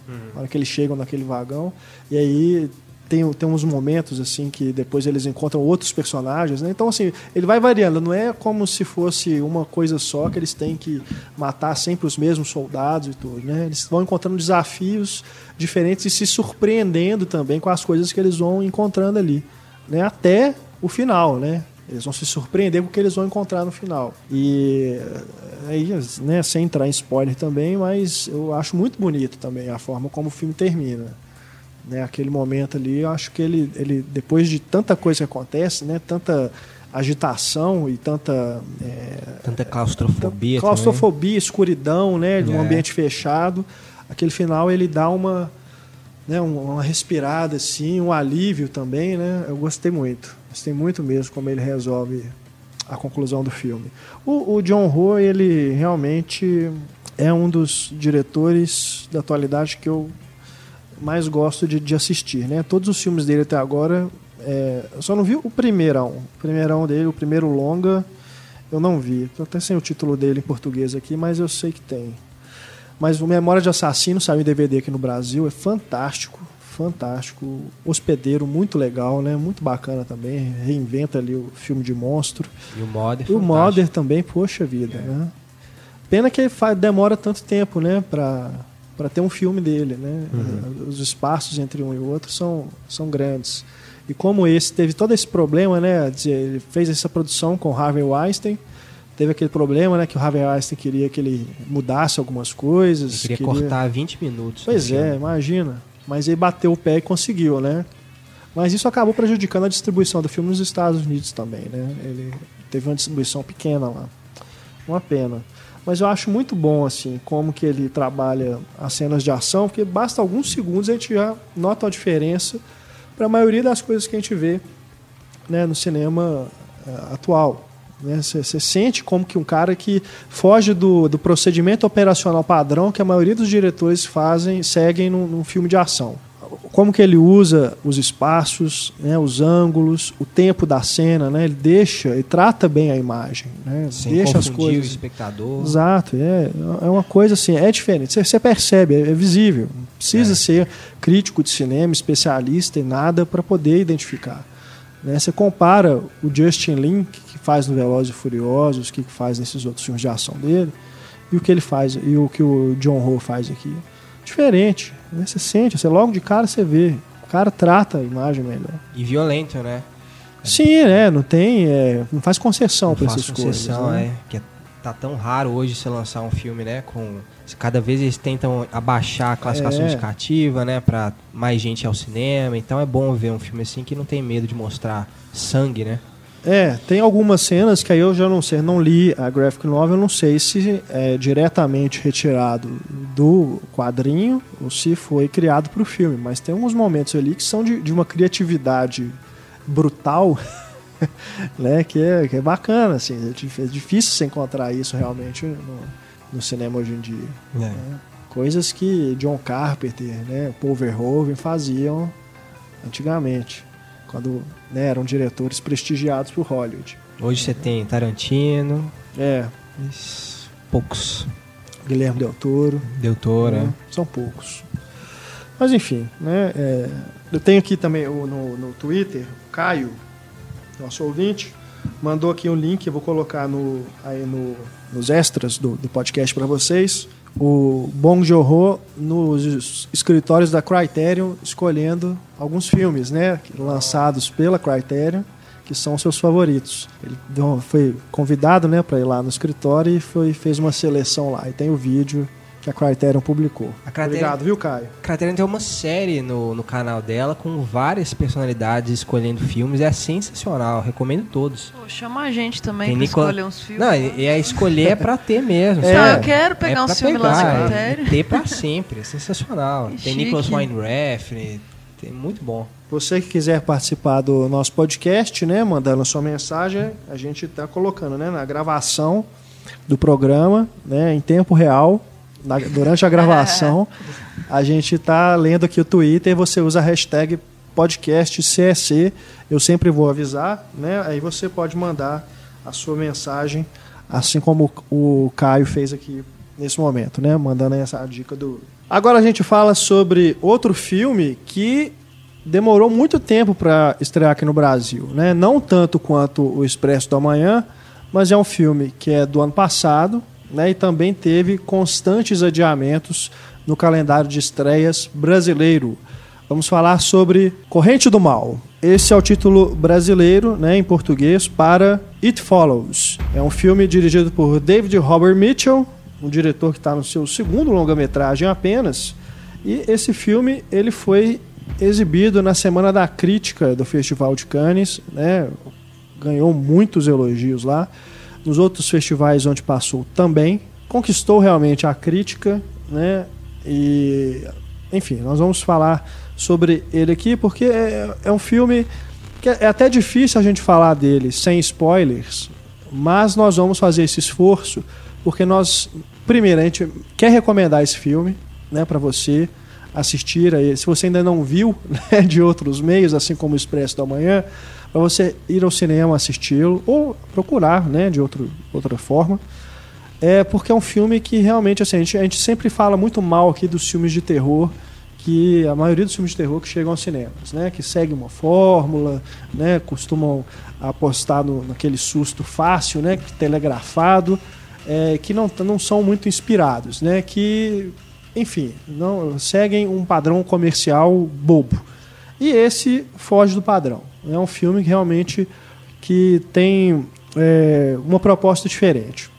Então a gente vai falar deles, deles sem spoiler, sem falar, é, entrar em detalhes do que acontece durante o filme. É, vai ser difícil, eu acredito, aqui a gente comentar algumas coisas, mas vale a pena o esforço para que a gente consiga mais pessoas, né? Com mais pessoas assistam esse filme. Para falar dele, né, nós já temos aqui Marcel Seabra conosco. Oi, de e novo. agora vem chegando Isabel Wittmann. Ela, por meio das linhas telefônicas, né, está aqui conosco, participando mais uma vez, falando direto de Manaus. Isabel Wittmann, que escreve no blog Estante da Sala e também a coluna Vestindo Filme no Cinema e Cena. Olá, Isabel, tudo bem? Olá. Você eu tenho certeza que teve pesadelos com esse filme, né, Isabel? eu tive. Não, você nem dormiu, confessa. Eu dormi bem pouco depois de ter visto, mas eu não sou muito parâmetro, porque eu sou bem ruim com filme de suspense, de terror, e não consegui dormir direito. É, eu confesso que eu também tive um. passei uns apertos, viu, com esse corrente do mal, é, porque ele lida ali com. Eu, primeiro, eu não sabia absolutamente nada sobre ele, né? E depois que eu fui vendo aquelas coisas de corredores escuros, pessoas que surgem, né, depois de um momento de silêncio, assim, para dar um susto, realmente me deu, deu uns apertos no coração. Agora, isso é interessante, vocês estão falando de pesadelo, o filme surgiu de um pesadelo, né? que o diretor teve, e aí ele, esse pesadelo de ter alguém meio que perseguindo ele, mas de forma bem lenta, né? E aí surgiu o filme. É, eu te confesso que eu também tinha esse tipo de pesadelo quando eu era pequeno. Isso, isso é interessante, porque isso é parece que é um medo bem inato, assim, medo que nasce na infância, que é tipo o medo do escuro, que é assim, o medo do escuro é o medo de que algo vai estar tá lá e que você não, não espera que esteja lá, né? E acho que o filme trabalha muito bem essa proposta de ter alguém que vai surgindo assim aos poucos e lentamente e, e não ser tão susto fácil, né? Não é uma presença que surge e de repente dá um susto e você grita. Não, é uma coisa que vai construindo suspense passo a passo, né? Eu acho que tem muito a ver, até vi o, o próprio diretor comentar isso numa entrevista, que tem muito a ver com ansiedade. Às vezes você está com medo de uma determinada situação ou está com receio de que alguma coisa vai acontecer, e é sempre aquela coisa que está tá te rodando e que a qualquer momento pode te alcançar. Então essa ideia de vir alguma coisa muito devagar, que vem se aproximando, vem se aproximando sorrateiramente, né?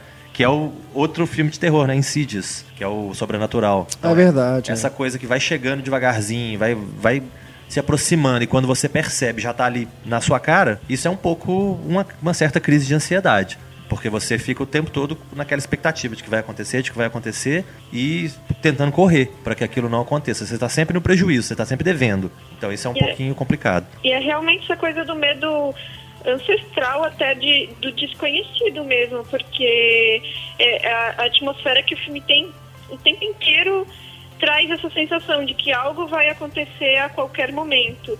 E se o filme conseguiu me afetar da maneira como ele me afetou, foi justamente por essa noção de que esse algo é uma coisa talvez não palpável e que e seria inesperada. Que um filme, por exemplo, de fantasma ou possessão demoníaca, por exemplo, já não me afeta.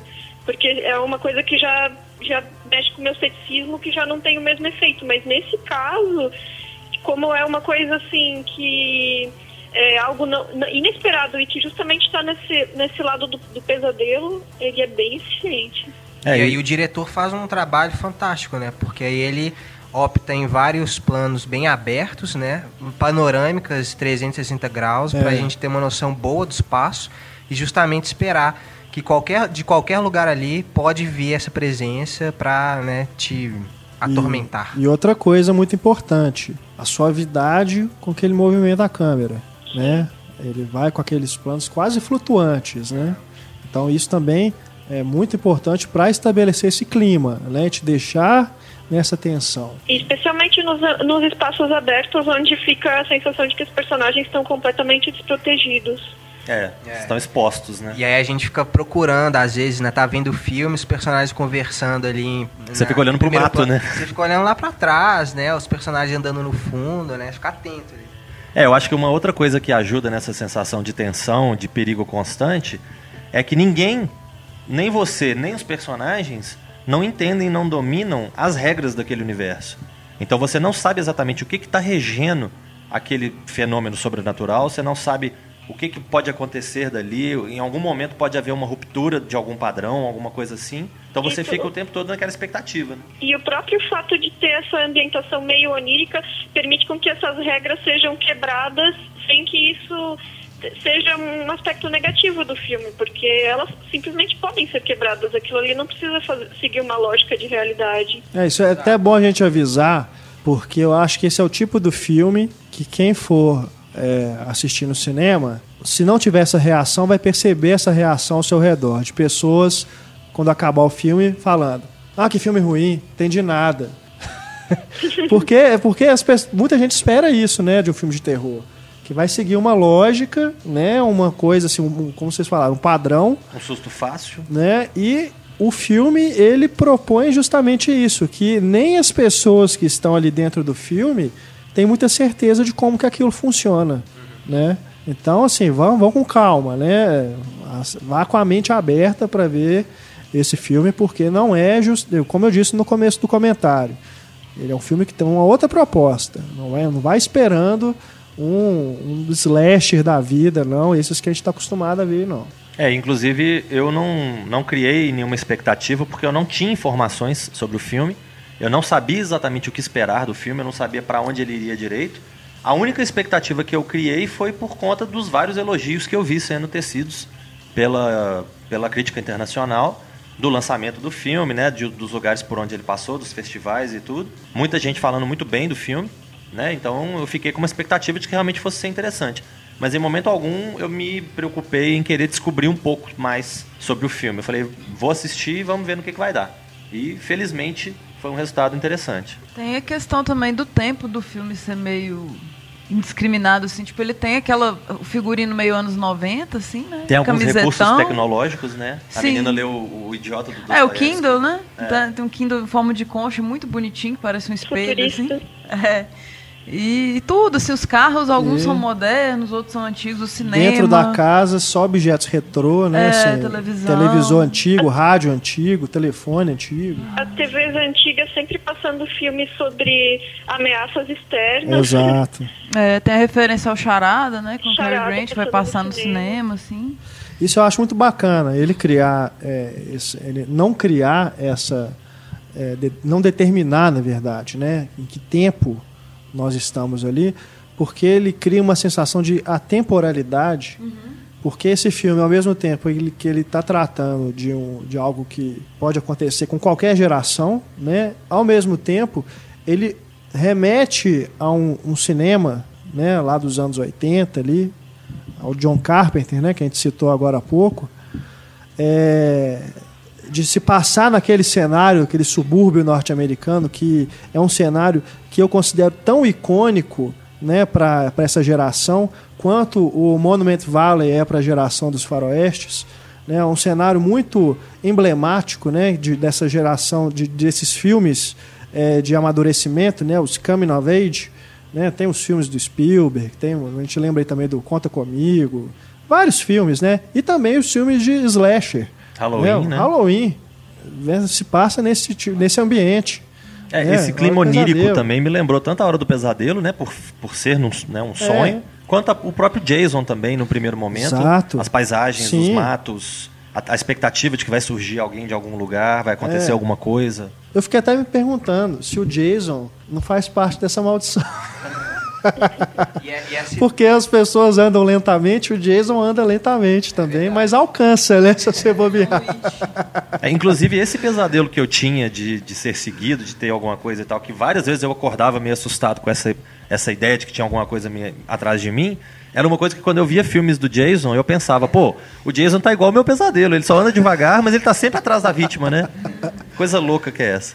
E essa, essa ideia também dos filmes da, dos anos 80 tem muito a ver com a- como o sexo era tra- tratado, né? Dos personagens Sim, que se envolviam sexualmente geralmente eram punidos sendo assassinados, né? Os próximos a morrerem, né? E aqui é interessante, porque a punição não é exatamente a morte, né? Mas como por, ser, por a pessoa estar infectada, é mais as consequências daquilo. Ela precisa lidar com aquilo bem mais tempo, né? E se pra uma é uma punição, pra outra é a salvação, né? É uma punição e uma Exatamente. salvação ao mesmo tempo, né? Exatamente. Isso é mais legal. Ele coloca uma outra E dimensão nisso. né? Uma camada de questão moral a essa questão da sexualidade ser punida ou não, né? Porque nesse caso entra uma escolha do- dos envolvidos também em relação à própria maldição, né? Também achei muito legal o tanto que os jovens eles são independentes. Tipo, os pais são mostrados em fotos. É quase igual no Charlie Brown, assim, que você escuta só o blá blá, blá blá uau, blá blá. Você não vê, tipo, os pais quase nunca, assim. É, mais na, na representação é, mais distante, assim, desfocado. E os jovens estão meio que sozinhos ali, tipo, vulneráveis e tal, e lidando é, entre eles e tal. É, mas ao mesmo tempo que eles são vulneráveis, eles que têm que resolver o problema, Sim, né? exatamente por isso. E assim, não, não foi para um lado de bullying. Eu achei isso bem legal também, que eu já estava imaginando que na escola o pessoal ia falar, ah lá, piranha, não sei o quê. E não rolou isso, assim, né? Foi. É bem pessoal mesmo, uma coisa da cabeça dela que ela tá lidando ali e os amiguinhos ajudando. Então tem um clima bem legal. Mas essa ausência dos pais também é interessante ver quando ela se manifesta de- é, em relação à própria maldição, na, na personificação do, do It ali, né? É, como também uma manifestação de, de complexo de Édipo ou de Electra depois, assim, de, de assumir a, a, a forma dos pais, sem dar muito spoiler, assim. É, verdade. É que atriz bonita, né? E me- eu achei até que era uma das irmãs Fanning. Em alguns momentos ela me lembrou bem a Dakota Fanning, assim, o formato Achei do ela a rosto. cara da Brittany Murphy. E da Gwen Também, Stefani. é, também. Ela é uma atriz bem bonita. Ela né? me lembrou muita Maika, gente. Maika Monroe, o nome da garota. Bem Lolita também, né? Tem até uma cena que a gente comentou que ela tá brincando assim com as, as florzinhas brancas e tal, esmalte vermelho, uma coisa novinha. É, né? vocês conheciam Preta. algum dos atores ali? Eu não conhecia Não, nenhum. Tudo novidade pra mim. É, eu não conhecia ninguém, não. Depois eu fui olhar no IMDB, obviamente que você acaba achando, né? Ah, esse cara fez esse filme tal. Mas eu não lembro o que, que ele fazia nesse filme, eu não lembro qual que era o papel dele. E você acaba achando algumas referências. É. E só pra não passar em branco, trilha sonora. Fantástica, é, né? Fantástica, né? Maravilhosa.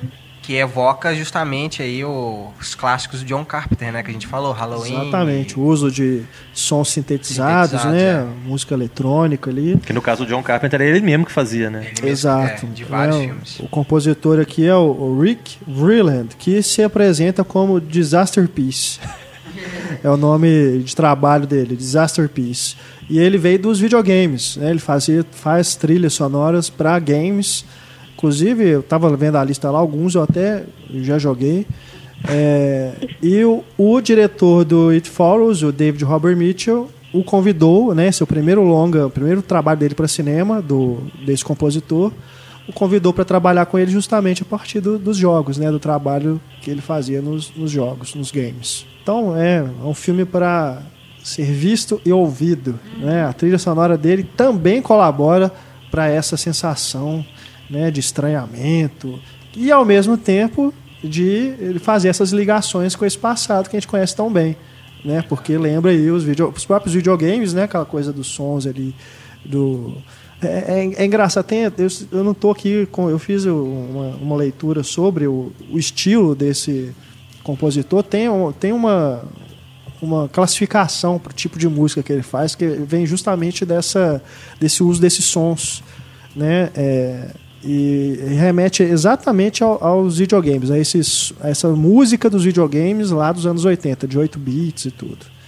Então é bem interessante também conhecer né, esse trabalho que nos é apresentado através do It Follows.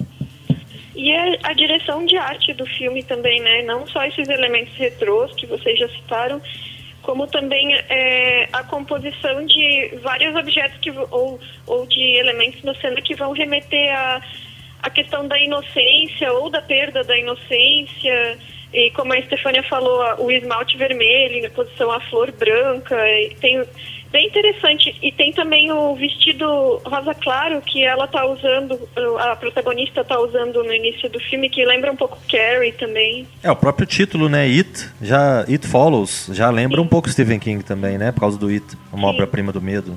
É, esse título é interessante, né? Porque usa esse pronome definido, né? Justamente porque não, não, não tem ali uma, um gênero, né? E já define qual que é o é problema, homem, né? mulher ou é outra coisa, Já né? define a maldição. Exato. It follows. Uhum. Enfim. É até filme... um título difícil de traduzir, né? É. é, é. Encontraram um, um título soa genérico, né? Mas faz sentido. É, vai chamar a atenção é. do público que está querendo outro tipo de filme, é. né? Mas se alguém conseguir descobrir o filme aí, talvez esperando outra coisa, encontrando isso e gostando, que bom, né? Bom, aproveitando que a Isabel está aqui conosco, o Marcelo também, vamos levar os dois conosco para a sessão spoiler. Ei. Sessão, a sessão spoiler que começa agora com Missão Impossível Nação Secreta.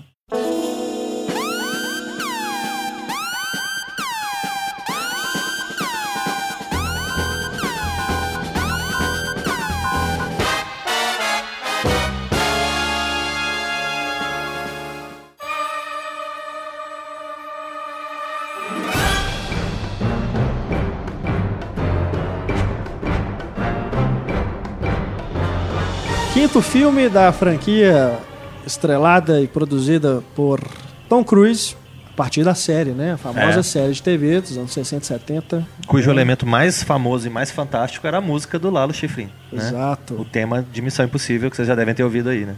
Exatamente. Aqui nós temos o Tom Cruise é, novamente como Ethan Hunt, num momento em que a, o governo dos Estados Unidos decide desmantelar a IMF e os seus agentes são integrados à CIA, algo que não é, não agrada, né, nada ao Ethan Hunt. A nenhum porque, deles, né? A nenhum deles, né? O, o, o Jeremy Renner é. acaba aceitando ali, né, fazer o papel do meio burocrático ali dentro da agência, mas é, fica muito claro que ele também não está confortável com a situação. Mas eu, eu acho bacana que a IMF ela se tornou uma agência secreta que é o, o, lado bom, né? O que todo espião, todo agente secreto gostaria de fazer, né? Fazer essas missões, né? Que não, não precisa de usar terno e gravata, não precisa trabalhar com escritório nem nada, né? É um é o lado divertido da coisa, né? E fica muito claro nesse filme quando a CIA incorpora a IMF, né? Que eles pensam, pô, mas vou, né? Não vou trabalhar para esses caras. eu não vou me submeter ao chefe, né? É o papel do Simon Pegg, né? Exato. O Bendy. É exatamente isso, né? É. Ele tá ali tapeando, né? Ele tá ali fingindo que é uma coisa que eles querem, é. né? Então, assim, vocês querem isso, ok, eu vou ser isso. Mas só na hora que vocês estiverem olhando. Quando vocês não estiverem olhando. Fica jogando, né? Halo. É. Exato. Aliás, product placement total, né? É. Porque em vários filmes a gente vê ou Sony ou Apple. Aqui é Dell, né? Todos os computadores usados no filme são da Dell. Mas é, aí, beleza, né, tem essa, essa premissa e logo depois aparece o outro elemento, que é a outra organização secreta, essa criada no Reino Unido, né, o sindicato, que quer destruir o que restou da IMF. Né? Então a gente tem aquela cena inicial né, do, aliás, já começa com a, a famosa cena do avião, né, que está no trailer e tudo, que é usado como chamariz O para o filme, né? Eu achei bacana, inclusive essa cena já aconteceu logo de cara, que aí já te, né, já acaba com essa expectativa de ver como que essa cena acontece. E logo depois a gente é, é levado a outros momentos. Então tem a, a primeira missão ali, quando o Tom Cruise recebe a mensagem né, no computador, pra qual seria a missão, se ele vai aceitar e tudo, se ela vai des- des- autodestruir, blá blá blá blá blá. E é ali que a gente tem apresentado a- essa ameaça, o sindicato. É, eu achei muito bacana porque eles pegam muitos elementos dos outros filmes, né, os elementos da série, e vão às vezes pervertendo uma coisa aqui outra ali, vão dando uma mexida para poder inovar. Isso é muito bacana. O próprio fato de, de desmantelar a equipe, no primeiro filme, eles fazem isso de uma forma mais radical, né? Eles começam a matar o- os membros da equipe, né? Então, Emílio Esteves, né? Uma porrada de gente ali vai morrendo. E eu achei esse filme, inclusive, eu diria que é o melhor da série. Pra mim, eu gostei mais. Eu achei ele. Eu gosto muito do primeiro e gosto muito do terceiro. O quarto também é bacana. Eu acho. O único que foge um pouquinho é o segundo, que eu achei bem ruim, pra falar bem a verdade. Então, assim, ter, ter voltado ao terceiro depois foi um, um ato de fé, porque se fosse pelo segundo eu não teria voltado. Mas o, o primeiro é muito bom, o terceiro e o quarto são muito bons. Esse eu achei mais divertido, mais. n- Não assim. tentou ser menos rígido. Eles tentam inovar né, de uma outra forma. No quarto filme já tem o protocolo fantasma, que eles já têm que agir por conta própria. Nesse não é muito diferente, né? É uma coisa um pouco mais extrema de ter desmantelado a, a- a organização deles, mas não é muito diferente. Eu acho interessante que cada personagem tenha um estereótipo, né? O, o Ethan Hunt, que é o Tom Cruise, é o rebelde, é o cara que não se sujeita, é o cara que some para não, não ter que entrar no esquema. O Luther, que é o, o Ving Rhames, é o cara que pede demissão. Ah, é pra ser assim? Então não quero. E, e sai. É o apelão. Sair. Eles até brincam isso com ele, né? Ah, então o melhor era sair. O, o William Brandt, que é o Jeremy Renner, é o cara que tenta ser o, o diplomata. É o cara que pega o serviço que ninguém quer pegar de burocrata para tentar resolver a situação, porque ele acha que na conversa ele consegue resolver mais. Que é aquela velha teoria do Don Corleone, né? Um advogado com uma maleta na mão mata muito mais gente do que um assassino com um revólver, né? Então, e e você tem o Bendy, que é o único que se sujeita, porque eles precisam de alguém lá dentro, né? Eles precisam de ter alguém lá dentro para ser o, o meio do caminho. Então é é bacana que cada um tenha esse, essa tarefa e todos eles consigam, no final das contas, participar. O Vin Grahams, por exemplo, é um que não, não participou ativamente de todos os filmes. E nesse ele consegue ter um papel mais ativo. Está em todos. Tá em todos, mas ele aparece no começo e no final, ele faz uma ponta, né? Ele não é um cara que tem um papel ativo nos filmes. E nesse eu achei bacana que eles conseguem reunir a equipe clássica com o com a- a- a- mais aí o Jeremy Renner, né, que a gente já conheceu no outro filme. E uma coisa que eu achei muito interessante que me chamou muita atenção logo de cara, a proximidade desse filme com Skyfall, do- com do, do James Bond, principalmente na questão do vilão. Eu achei muito interessante terem essa ideia de ter um vilão que já foi um espião, que já foi de uma organização, que foi um cara treinado para isso e que pegou o que ele teve de treinamento e virou contra todo mundo. Que é o É. caso do Silva do Skyfall. É, eu acho que ele, esse filme, ele já, inclusive por ter essa questão de- do envolvimento do governo britânico, né? Citam inclusive a MI6, né? Você já tem uma proximidade ali, né?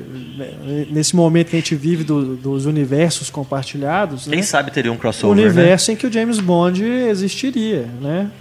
Inclusive uma semelhança entre o sindicato do, desse filme com um, um spoiler aí, né? O, o Spectre do, do próximo James Bond, que essa, essa comparação já está sendo feita, né? Que são organizações bastante similares, né?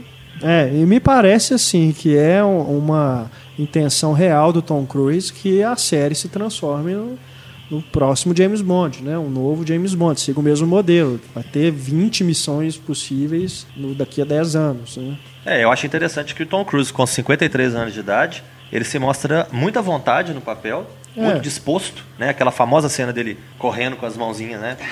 Retas. Sempre tem. E... Não, e ele brinca com isso. no- no- nessa cena inicial, ele brinca com isso. Tem uma tomada que é isso. Ele sai correndo. É, que é- é- eu tenho certeza que essa tomada é proposital. É, eu acho isso bacana. É, eu tenho certeza que isso é proposital. Eles também brincam com a altura dele, né? Com a baixa estatura dele. Sim. Numa cena de briga lá. Aquela cena é muito boa, né? Ela toda é muito boa lá na, na ópera. Sim, é a melhor não, sequência fantástico. do filme pra Que- mim. Que faz, lógico, os cinéfilos lembrarem de O Homem Homem que sabia demais. de Alfred Hitchcock, é. Sim. Já que a, o tiro é disparado bem na hora da nota musical, né? E que é muito, real- muito boa, bem poucos diálogos, né? Ela é muito visual. Realmente A, a montagem é muito boa, assim, é coordenada com a música, né? Uhum. É, o, o Christopher McQuarrie, que é o diretor e roteirista, já deve ser o que? O quinto trabalho dele, eu acho. Em conjunto com o Tom Cruise, né? Eles fizeram da Operação Valkyrias, fizeram o Jack Reacher, ele escreveu No Operação Limite da Manhã. Valkyria. É a Operação Valkyria, é. No Limite da Manhã. No Limite da Manhã, E dirigiu o Jack Reacher. Jack Reacher. Então é a quarta, né? A quarta colaboração entre eles. E eu achei assim, mesmo tendo gostado dos anteriores, não tanto do Jack Reacher, mas dos outros dois eu gostei bastante. Eu achei a mais madura, a- o, o filme mais maduro do Christopher McQuarrie como, como diretor e a colaboração mais interessante entre eles. Ele demonstra realmente ter um, um domínio maior do que está acontecendo.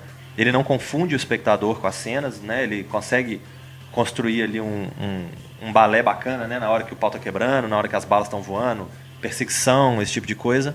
Tem bastante ação. Achei que tem bastante humor também, né? Não só o, o Bendy, né? Que é o, muitas vezes é o alívio cômico. Mas Tom você Cruise tem. também. É, o próprio Tom Cruise. Bem de vestido de grama no início é bem legal.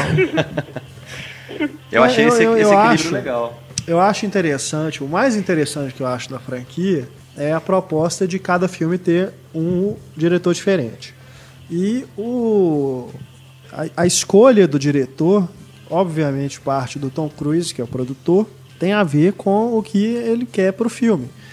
Então, é, você tem aqui um, um longa que tem essas cenas né, de ação mais é, mirabolantes e tudo, né? Tem aquele momento lá do que ele mergulha, né? Naquele Supostamente ele ficou seis ali. minutos, né? Sem respirar.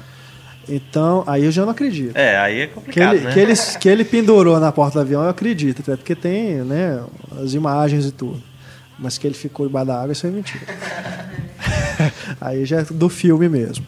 Mas, é, apesar, né, tem a, a perseguição de moto e tudo, não é tão frenético, não é tão assim, ação é, como nos, nos outros filmes. Não tem a quantidade, né? Até mesmo o uso dos equipamentos, né, é reduzido, uma questão óbvia, né, porque eles estão sem os recursos mesmo, que eles foram desligados da IMF. Mas isso é fundamental você ter um diretor que trabalha numa num tom mais sóbrio, né? Um, um diretor que vai mais nas relações dos personagens, porque o filme pede isso. E acho também interessante o Tom Cruise ter escolhido o Christopher McQuarrie, que é um cara da confiança dele, né? Já, já trabalhou com ele em outros momentos, porque é um filme sobre confiança, né? O, ali a principal arma deles ali é a confiança que eles têm entre os membros, né, da equipe e o que a nova personagem também vai ser algo que assim que o Tom Cruise tem que descobrir se ele pode confiar ou não nela, né? Na Rebecca Ferguson, né?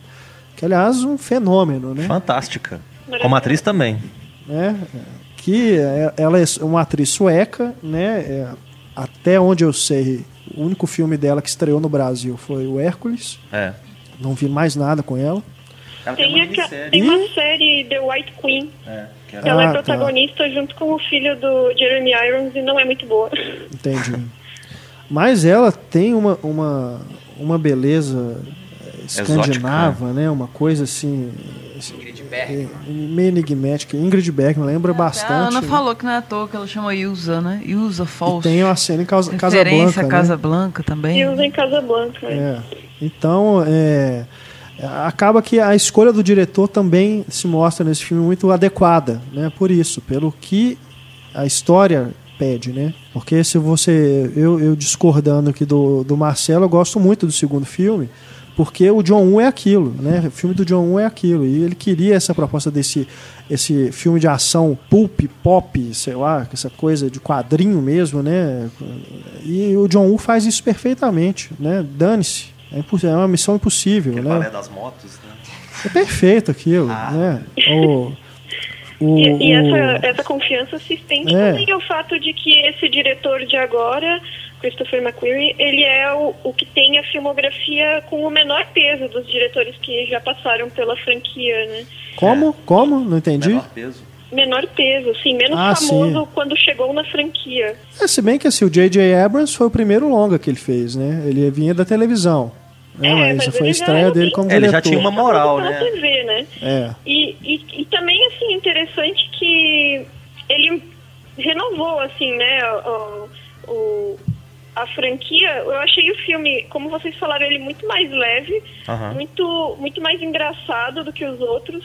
É, ele se propôs a criar uma, uma trama bem menos complexa, com menos daquelas reviravoltas Scooby-Doo que os outros Mas tinham. tem as máscaras nas pessoas, né? Que você tira Sim, assim mas é eu outra acho que isso pessoa. Funcionou como humor. É, aqui a máscara é mais um- uma ideia, uma possibilidade, né? É. Não parte do plano em si. É, a máscara já virou uma brincadeira, né? Acaba tendo É, que ter a máscara em todo episódio. É, eu não sei, eu, eu também, como o Marcelo, eu, eu não revi os outros filmes, eu só vi cada um na sua época, mas eu tenho a impressão que esse também foi o que eu mais gostei. É, esse foi o que me prendeu mais, que eu achei mais bacana. Tem, eu acho que fica, né, pro, pro, pro resto da série a adesão do Alec Baldwin ao grupo, porque ele acaba comprando a briga, né, deles, né? Ele reconhece no final. Então eu vou, vou só perguntar uma coisa. Vocês não reviram o primeiro? Não, eu já vi o primeiro várias vezes, mas a última tem um tempinho.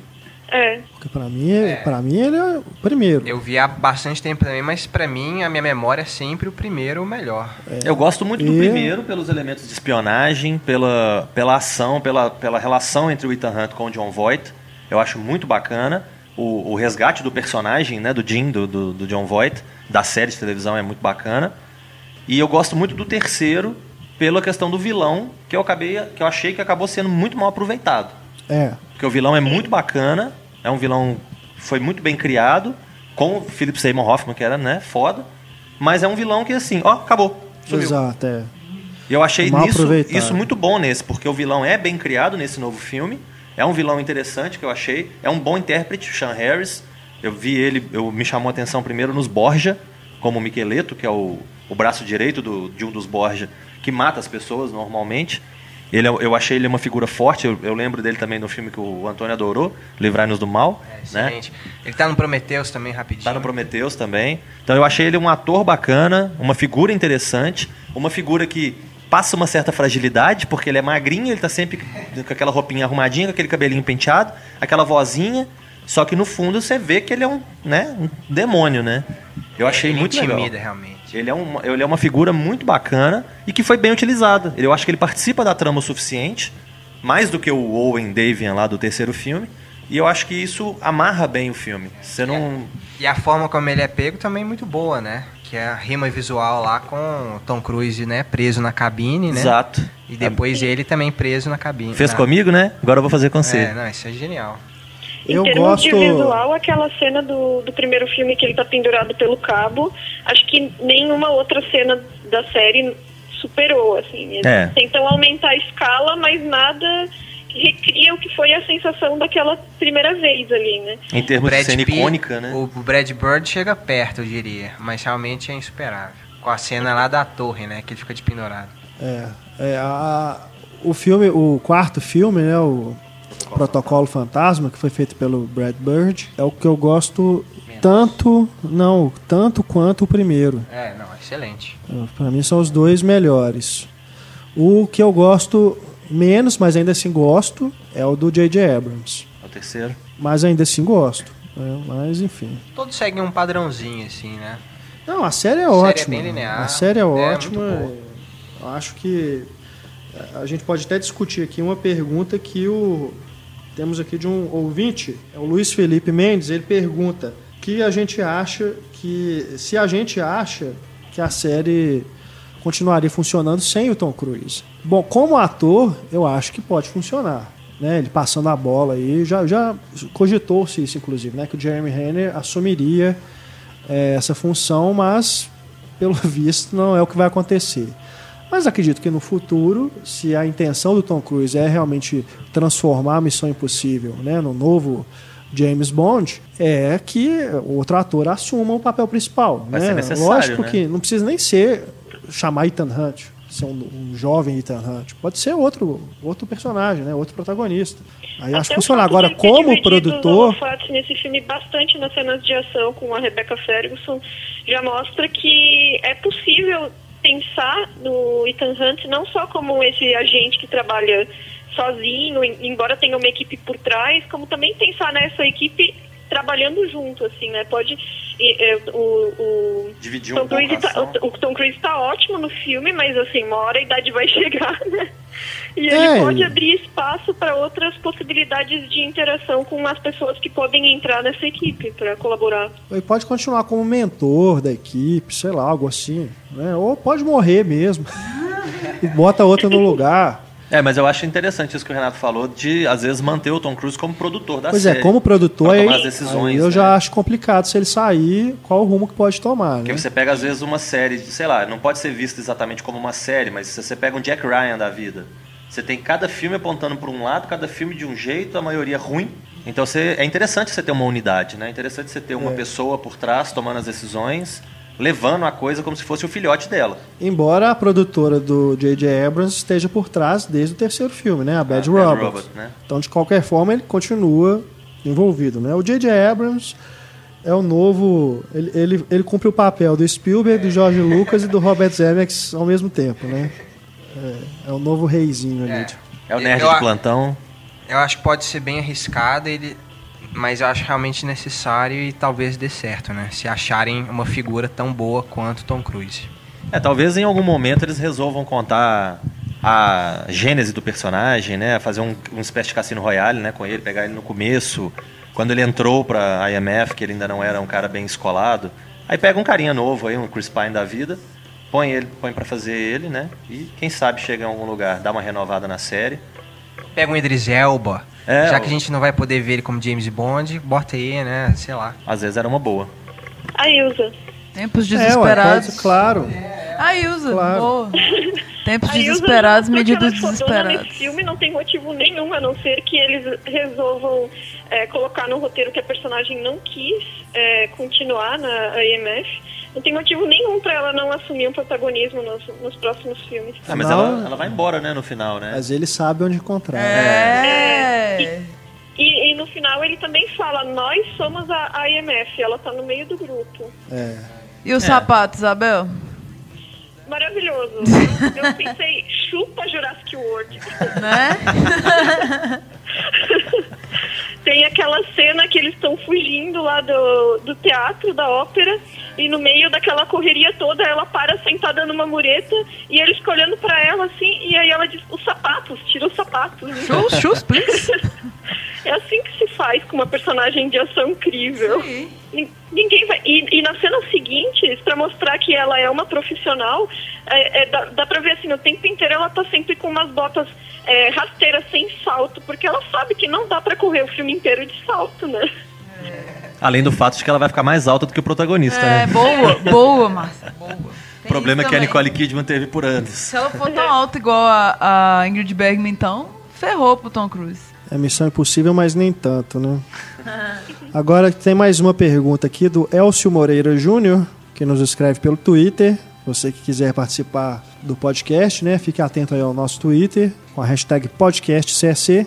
O Elcio Moreira Júnior diz aqui: toda Missão Impossível tem um set piece principal. Na sua opinião, como o desse filme se compara aos anteriores? Set piece é aquela sequência, né? Mais elaborada, né? Do, do filme. Aqui eu, eu não sei, a gente pode citar. Vocês acham que é a do, da- do tanque, do né? tanque ou É. a da, da ópera? Acho, Mas a, a do tanque que seria a missão É verdade. impossível, né? Que É. é a missão lá de pegar os, os dados, É, né? realmente é, é onde, é onde eles têm que planejar, é onde vai puxar mais deles, né? vai requerer mais a- a- o físico deles, né? Deles, deles terem que entrar lá, principalmente do Tom Cruise, né?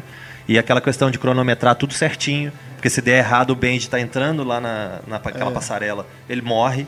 Então é tudo cronometrado, tudo certinho. Eu acho que isso é o que é o que é muito bacana nessa, nessa série. E tem até o prelúdio, né? Que ela é, mergulha e olha o tempo, então você já imagina que vai precisar dessa habilidade, né? É, eu, eu achei muito bacana isso tudo, disso tudo que a Isabel falou, de ter a Ilsa forte, quem sabe assumindo um papel mais importante e tudo, essa parte dela entrar e ajudar, né? Porque se não fosse ela, a missão tinha ido pro espaço, todo mundo tinha morrido e pronto. Né? É, eu, eu acho que. ambíguo, né? Eu acho que é uma cena muito bem feita, né? muito bem arquitetada, Mas eu não sei, me deu a impressão de mais do mesmo. Não- Eu acho que nos outros filmes, até em, em termos visuais, eh, nós temos coisas mais interessantes. Em comparação com o do Brad Bird, eu acho É. que realmente não chega perto. Que a do Brad Bird, cara, do Missão Impossível 4, ela começa no prédio e termina na estrada, né? Naquela perseguição na nuvem de. na tempestade de areia. Que aquilo ali é fantástico. Aquilo ali é maravilhoso. Então, o do J.J. Abrams é o quê? Aquela hora do prédio? Eu nem tô me lembrando direito. É, se for pra lembrar. É, o 2 é o filme inteiro. e do primeiro é a hora do, do- da corda, né? Mas o 2, se eu não me engano, tem uma hora que ele pula também no ar-condicionado, né? Tem uma corda também que ele tá pendurado. É, se você reparar, segue o mesmo padrão, inclusive, né? Ele pula também no, no, na- pra chegar no tanque, ele pula num, num buraco, né? Só que não tem lá corda. Da ópera, É, te pendurar. mas ele vai referenciando o tempo todo, né? Tem a cena do, da corrida de moto também. né? Sim, sim, sempre tem também, né? Sempre vai passando por umas ruazinhas, esbarra, carro capota, sempre tem umas cenas desse tipo. É. Eu gostei muito do vinil também, que ele chega na loja assim. A forma que a mensagem secreta chegou até ele, né? Vai ser destruído em pouco tempo. Aí é um vinil rarão, assim, de jazz e tal. Que, que É, ficou massa. Uma coisa que me incomodou, inclusive, nessa cena foi o fato de o, o- o vilão ter que chegar e dar um tiro na menina só pra estipular: eu sou o vilãozão, mauzão do negócio. Aquele tiro pareceu aquele que você só apaga a pessoa, assim, né? Tipo, não morreu, só vai dormir. É, o cara Mas eu foi- não sei, eu quero, quero acreditar que seja isso. O cara é tratado como um cirurgião, né? Ele chega, faz o que ele tem que fazer e sai da forma mais limpa que ele puder, pá, pum. Então, assim, eu achei meio forçado esse negócio dele ter que ser mostrado É, logo não. de cara como vilãozão mal. Mas eu acho que depois eles vão construindo ele direitinho, depois que você conhece o histórico dele, sabe de onde que ele veio e tudo, eu acho que ele se torna um vilão mais crível pra série. Dentro das E- possibilidades e- da série. É verdade. E a motivação política também é bem mais interessante do que os vilões típicos de filmes de ação, assim, árabes, russos, chineses e afins. Né? É. E um- e uma participação que eu acho que deve ser mencionada também é o Simon McBurney, que é o, o chefe do, do Serviço Secreto Inglês, que é um ator bacana também, que eu tenho visto ele pra todo lado. Se eu não me engano, tem ele, não sei se é nos Borgia, mas tem um- alguma série recente que eu vi também que, que tem ele. Ah, não, era os Tudors. The Tudors tinha ele também, que era um personagem bacana. E ele vem aparecendo cada vez mais, a gente vê ele como um personagem pequeno nos lugares, mas ele é um cara que sempre cumpre ali a obrigação dele. E a participação que eu acho que é mais legal de todas é o Tom Hollander, como primeiro-ministro inglês. Que é aquela cena muito engraçada e ao mesmo tempo crível, né? Dele estar drogado, falando as coisas meio. Ah, ah. Eu achei muito engraçada aquela cena e cumpre um papel importante pro filme, né? É, é verdade. Bom, é isso, né? Vamos encerrando o nosso podcast Papo de Redação de número 45. Muito obrigado, Marcelo Seabra. Ô, obrigado novamente por estar aqui e fica aí a dica: Pipoqueiro. visite opipoqueiro.wordpress.com. Valeu! Isso aí. Isabel, hoje você participa do encerramento. Que legal, vamos despedir dela. eu acho, né? Muito obrigado, viu, pela presença mais uma vez aqui conosco e visitem Estante da Sala. Eu que agradeço. E a- leiam as colunas da Isabel no Cinema e Cena, vestindo o filme. Antônio Tinoco, Valeu. Stefania Amaral. Valeu. Obrigado pela companhia mais uma vez e a você, muito obrigado pela audiência. Atenção para o nosso próximo programa, né? Já que estamos na sessão spoiler. Nosso próximo programa, mais uma entrada na série Grandes Filmes com Blade Runner, o caçador de androides. Aproveitando que a rede Cinemark, né, dentro do seu programa de clássicos, vai exibir Blade Runner justamente na semana em que nosso podcast estará em cartaz, né?